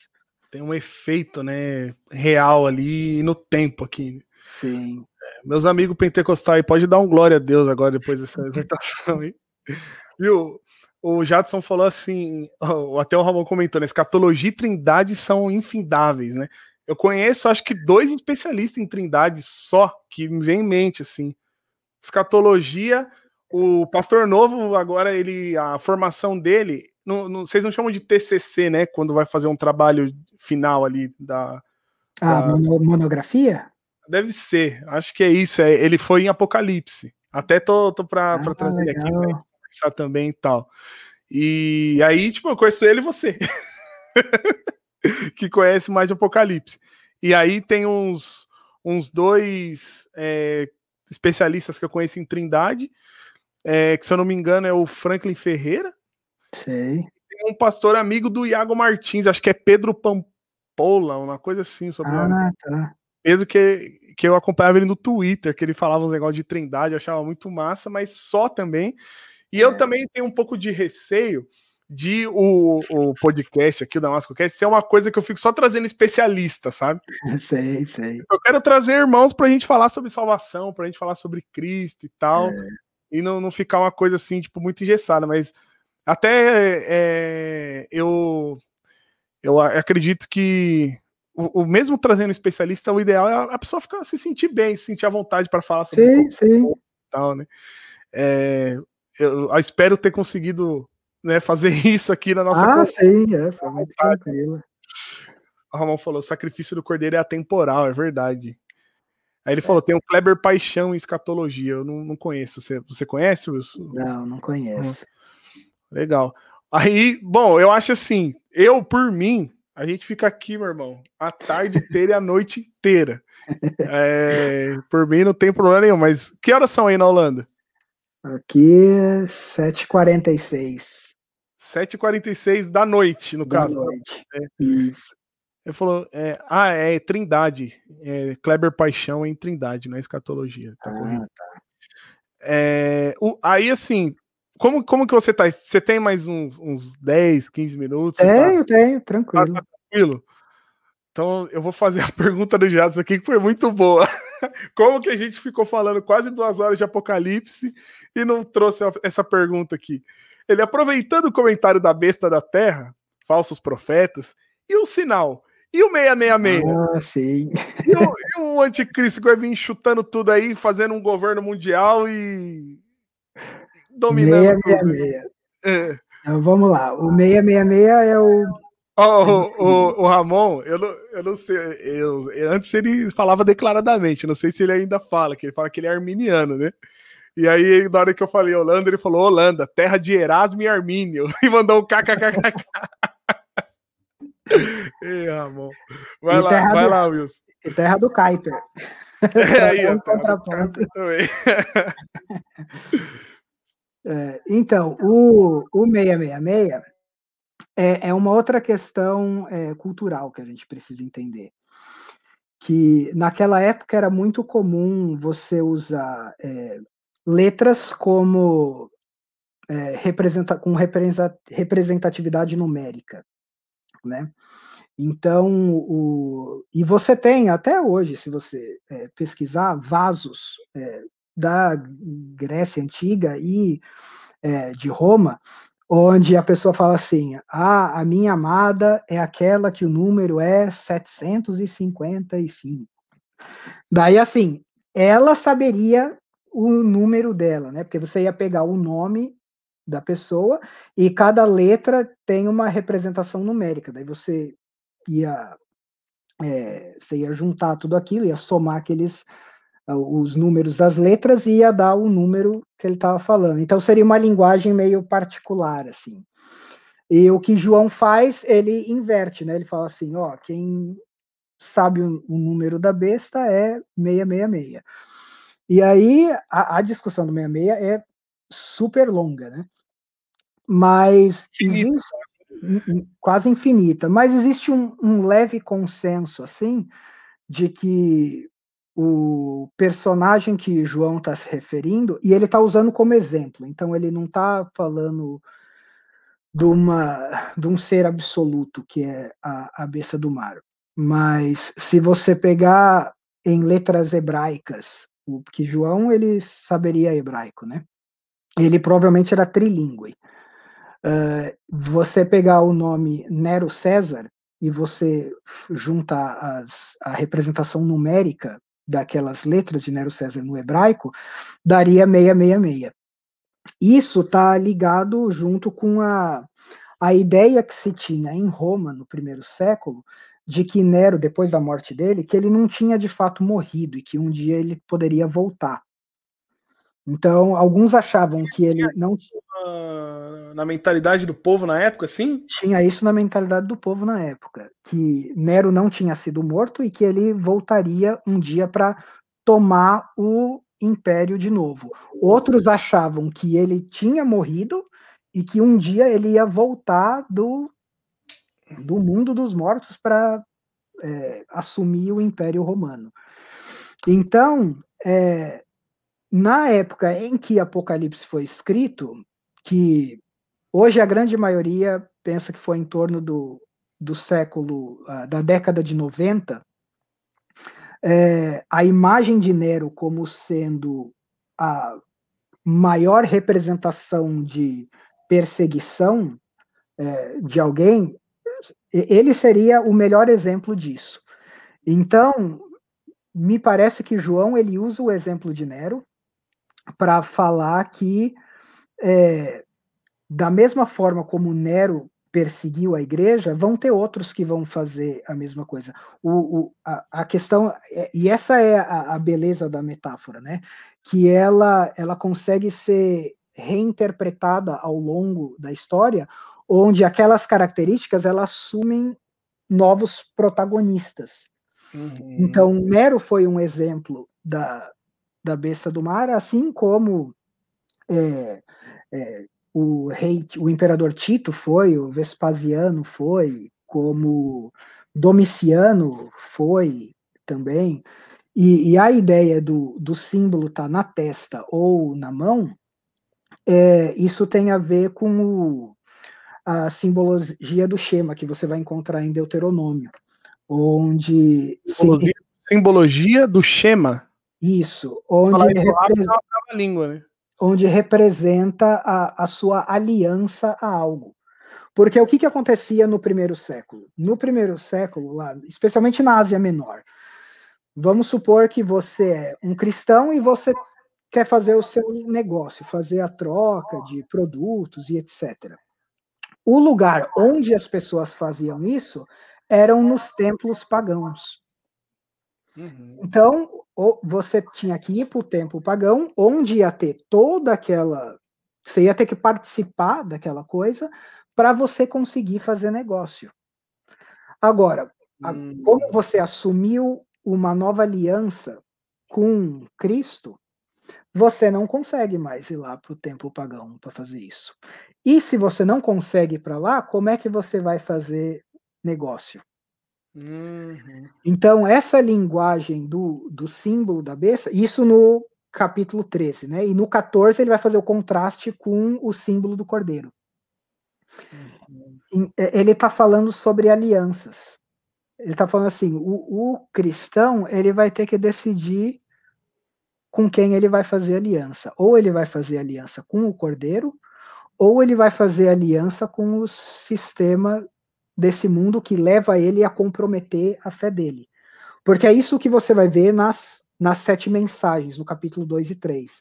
Algumas igrejas estavam sendo influenciadas por várias práticas religiosas ou culturais daquele hum. lugar, outras estavam sofrendo porque não estavam fazendo isso, e o que João está fazendo no Apocalipse, falou assim, a gente vai ter que decidir aonde que está a nossa aliança. Ou a nossa aliança está com o cordeiro, ou está com o, a besta. Daí que vem o aspecto profético do Apocalipse. Ele, daí ele fala: se vocês seguirem a aliança com a besta, ou seja, com os sistemas desse mundo, o seu caminho vai se resultar nisso. Mas se vocês fazerem aliança com o cordeiro, o que vocês alcançam é o capítulo 21 do Novo Céus e da Nova Terra. Legal. E aí a turma tenta é, falar de uma forma literal ou colocar uma cronologia, né? Como se fosse uma história dos vindo sempre, tipo, não, vai chegar um momento que vão colocar um chip na, na nossa testa, na nossa mão. Ah, sim. Eu lembro de uma tia minha, eu lembro de uma tia minha, tadinha, né? Ela entrou bem em São Paulo, começaram a implementar o bilhete único. Acho que era na época do governo ah. da Marta, se eu não me engano. Faz tempo isso. E aí começou a implementar o bilhete único. E aí a galera começou a comprar um elástico e o bilhete ficava na mão, assim, ó, na palma da mão. Sim. E aí a pessoa entrou no, na, na, condução e passou o bilhete com a mão, assim, liberou a catraca. Quando minha tia viu aquilo, hum, Wilson do céu. De jeito nenhum. Quase que ela infartou, rapaz. Ela falou: Meu, tá é. chegando. O apocalipse, meu Deus. É. A besta tá aí. É, não. Ali, ali, a questão é muito mais de, de aliança, né? Com quem você vai fazer a, a aliança. E isso é se, a, se torna um, um tema muito prático, né? Porque o Apocalipse ele quer ser prático, né? Ele está falando assim, no, na sua vida na universidade, na sua vida no seu trabalho, na sua vida profissional, com a família e tudo, você vai ser constantemente colocado em situações onde a, a sua aliança com Deus vai ser testada. E ali você vai ter que decidir qual, vai, qual vai ser a sua posição, né, cara? A sua obra, né? Olha só, rapaz. Eu, eu vou falar do assunto polêmico aqui. Pode ou não? Oh. Falei que esse podcast ia ser politicamente incorreto. É, o, eu tava conversando com um amigo ontem, reformado, né? E da, da igreja tal, ele é calvinista, reformado, e ele tava falando é, sobre o, essa questão do posicionamento. Ele, a gente, aí ele citou o, o pentecostal, né? Geralmente, o pentecostal, às vezes, ele não tem é, tanta clareza na, em aspectos teológicos tal, mas né, em alguns aspectos, mas ele tem posicionamento, né? Ele, ele se posiciona, às vezes se apega a uma coisa até que biblicamente não, não seria o correto a forma, mas ele, ele tem uma convicção, uma, um posicionamento muito forte, muito claro. Sim. E ele estava falando que ele sente falta isso no reformado sabe? De se posicionar com clareza, com ênfase, tipo. Ele até deu o um exemplo assim do, do Daciolo, né? Tipo, o cara meio, doid, meio doidão, né? Doidão e tal, mas ele tava toda hora citando versículo bíblico, toda hora com a Bíblia, nos debates lá com os presidentes, tudo ele tava lá, né? Falando, o jeitão dele, meio, meio fora da casinha, né? Igual o Gaúcho é. fala, mas ele tava ali. E, e às vezes a, a gente vê que no tipo no nosso meio assim né tipo mais os reformados tal é, tem muito né muita teologia muito conhecimento lógico isso é muito bom tem sido Sim. uma bênção para minha família desde quando a gente é, se integrou a uma igreja de confissão de fé reformada mas no, no dia a dia ali na a gente é, sente um pouco de falta dessa energia assim mais forte na, na hora de se posicionar e de falar mesmo das escrituras e rasgar tudo. É. Isso acontece no, no, no, meio que você convive também, você percebe? Isso é, é uma coisa mais a gente que veio do pentecostalismo que fica reparando. Ah, não, isso é uma coisa que eu percebo muito, assim, é, vivendo na Europa, né? Que todo mundo diz é um lugar pós-cristão, vamos hum. dizer, onde né, aí grande parte, não grande parte, mas existe um movimento secular dentro da igreja muito grande, né? Um secularismo dentro da igreja. Da igreja. Seria, seria tipo aquele uma, uma espécie de uma aliança com a teologia liberal, com aquela teologia alemã de fazer um meio campo ali com em, em, em parte tem isso, mas é, por exemplo, uh, aqui na Holanda você tem a, a, a, denominação principal, né, que é a do Estado, né, a, a, a holandesa reformada, uhum. e em um dos censos que eles fizeram, eu acho que foi de 2016 ou 14, eu não lembro, eu ia ter que dar uma checada nisso. Uh, lá dizia que mais ou menos 40% dos pastores daquela denominação eram ateus. Uau, como assim, cara? O cara é pastor porque a ideia é. Tá errado isso aí. Uma, é uma moralidade que o cristianismo traz. Então, eles querem divorciar a moralidade da, do aspecto é, sobrenatural né, da Bíblia. Sim, uhum. Então. não vai pregar que Jesus ressuscitou? Ou que É, não, ele vai questionar todas essas coisas. Uhum. E, mas é, é curioso que, assim, o Apocalipse trata dessas coisas também, né? Então, lá nas mensagens das igrejas, é curioso que Jesus tem uma mensagem específica para cada uma, mas ele sempre termina falando: ouça o que o Espírito diz às igrejas. Uhum. Ou seja, cada igreja lá tem uma particularidade, mas as mensagens delas, elas englobam, englobam um todo maior. E o que, e o que ele está querendo fazer com aquilo é assim, na nossa vivência de igreja, a gente não tem escapatória, a gente ou vai pecar de um jeito que uma daquelas estão fazendo, ou do outro jeito que a outra, né? No caso de Laodiceia, né, que eles não estavam trazendo nem a cura, nem o refrigério para as pessoas, aquela é, antipatia toda. E daí você tem duas igrejas que parecem ser opostas ali, que é a de Éfeso e a de Tiatira.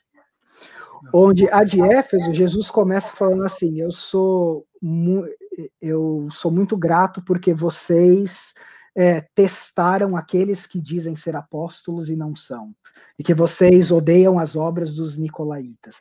Então, assim, a igreja de Éfeso ela é caracterizada por ser uma igreja que que testa mesmo para ver se o que o cara está falando é verdade ou não. Uhum. Então, ela é ela vai testar, ela não vai deixar qualquer um chegar e falar qualquer coisa assim, não, isso daqui, vamos ver se é verdade mesmo. Uhum. Mas daí Jesus chega e fala para ele assim, mas eu tenho uma coisa contra vocês, que vocês abandonaram seu primeiro amor. Uhum. E ali o primeiro amor provavelmente está se referindo a, ao amor que eles têm pelo próximo. Uhum. Por quê? Porque a ideia de que ele, pode ser que eles estavam tão preocupados em é, terem uma fé robusta ou uma doutrina robusta, que isso acabou gerando frieza neles. Uhum. E daí eles começam a tratar qualquer um como se fosse um falso apóstolo. Então parece ter esse problema ali em Éfeso. Uhum. Daí você faz a comparação com Tiatira. Tiatira parece ser uma igreja super amorosa, onde eles abraçam as pessoas e tal. Só que daí Jesus fala: Mas eu tenho algo contra vocês. Vocês estão adotando os ensinamentos de Jezabel. Ou seja, no processo de querer abraçar as pessoas, eles estão abrindo mão da verdade.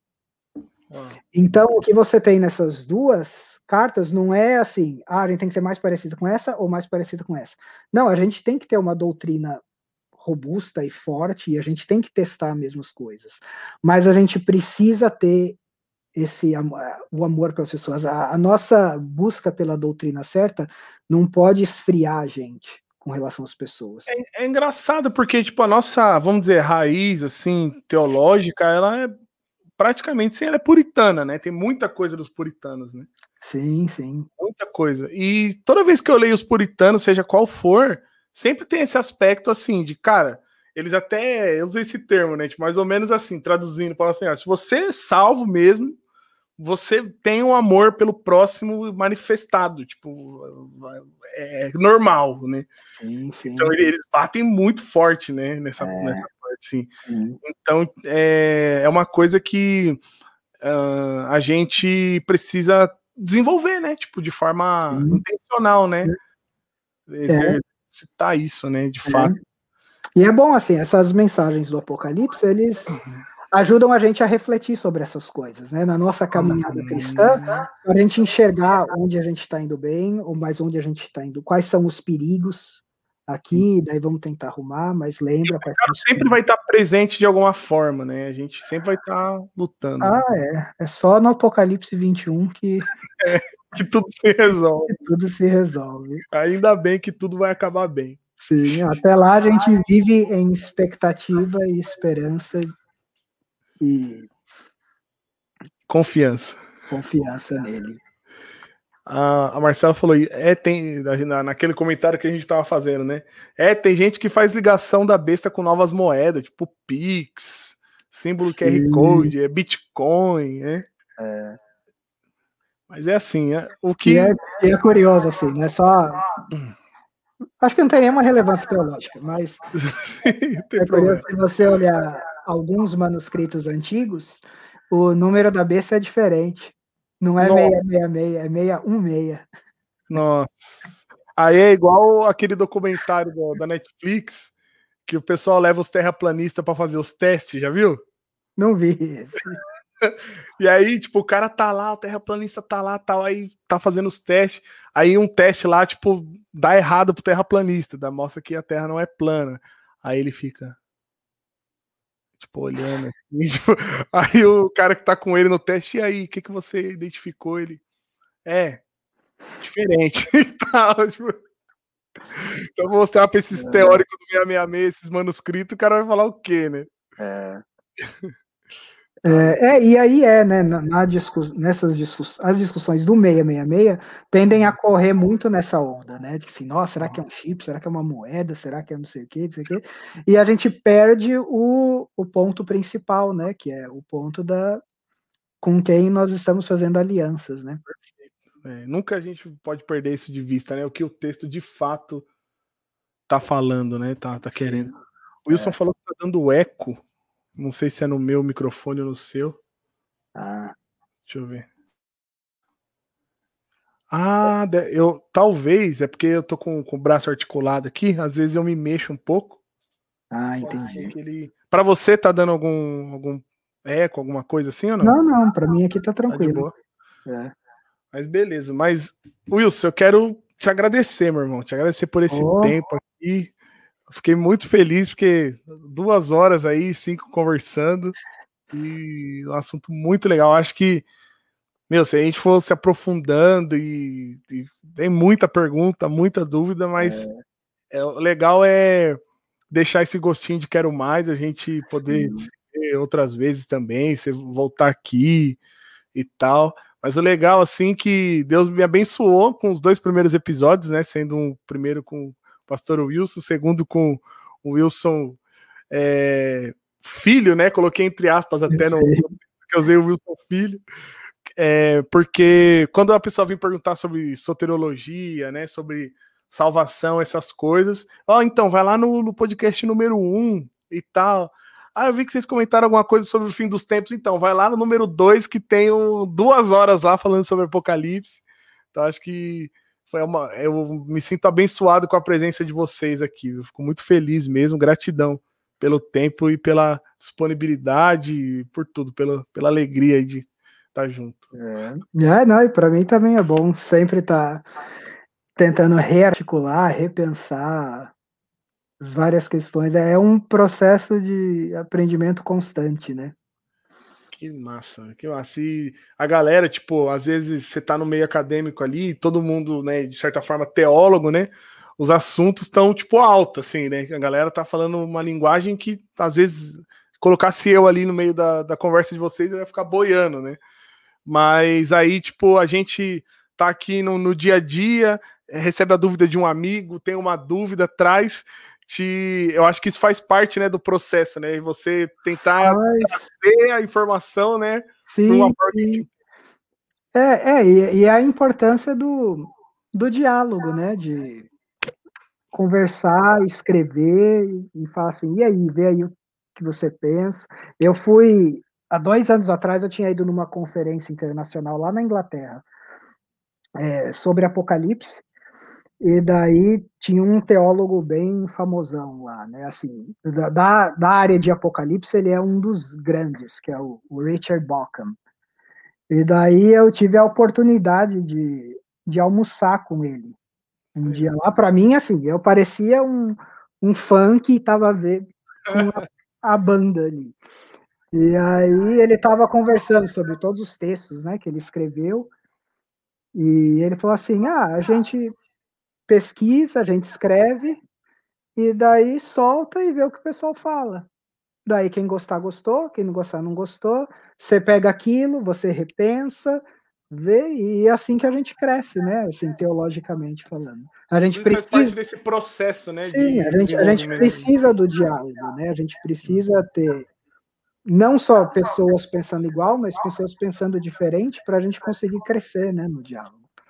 Legal. Você pretende criar algum material desse estudo que você está fazendo hoje sobre encontrar Jesus no Apocalipse? Você, tipo, algum livro, alguma coisa?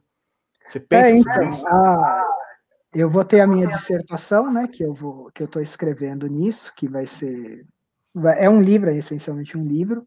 Uh, mas eu estou querendo publicar coisa em português, sim, porque Se você perguntasse para mim, ah, me dá um material aí em inglês sobre Apocalipse, eu poderia te dar uma lista gigante. Mas em português a gente está carente de material nessa área. Então, é, é, um dos meus objetivos é escrever coisas em português a respeito do assunto. Que legal. E, e aí, tipo assim, hoje, você tem algum material? Algum material na internet, alguma coisa sua, às vezes um vídeo, alguma coisa, um canal no YouTube? Ou não, assim, com material? Uh, material meu, uh, material meu eu só tenho em inglês, por enquanto. Certo porque é, é, é fase de, de, estudos, né? Então, tudo Sim. que eu faço é, é, é voltado para cá. Mas, mas tem, tem alguma. Assim, eu conheço muitas pessoas que, estão que são bem academicamente muito boas e estão brasileiros que estão pesquisando dentro da área de Apocalipse ou área de Jesus. Então, eu acho que os próximos 10 anos vai ter muita coisa boa vindo por aí para gente. Ah, que bom, né? A gente sempre agradece e é muito enriquecedor, né? Igual é. a gente estava comentando, né? nunca, jamais vai vai chegar num ponto que, nossa, estamos completos né? aqui ah, nesse, é. nesse mundo, né?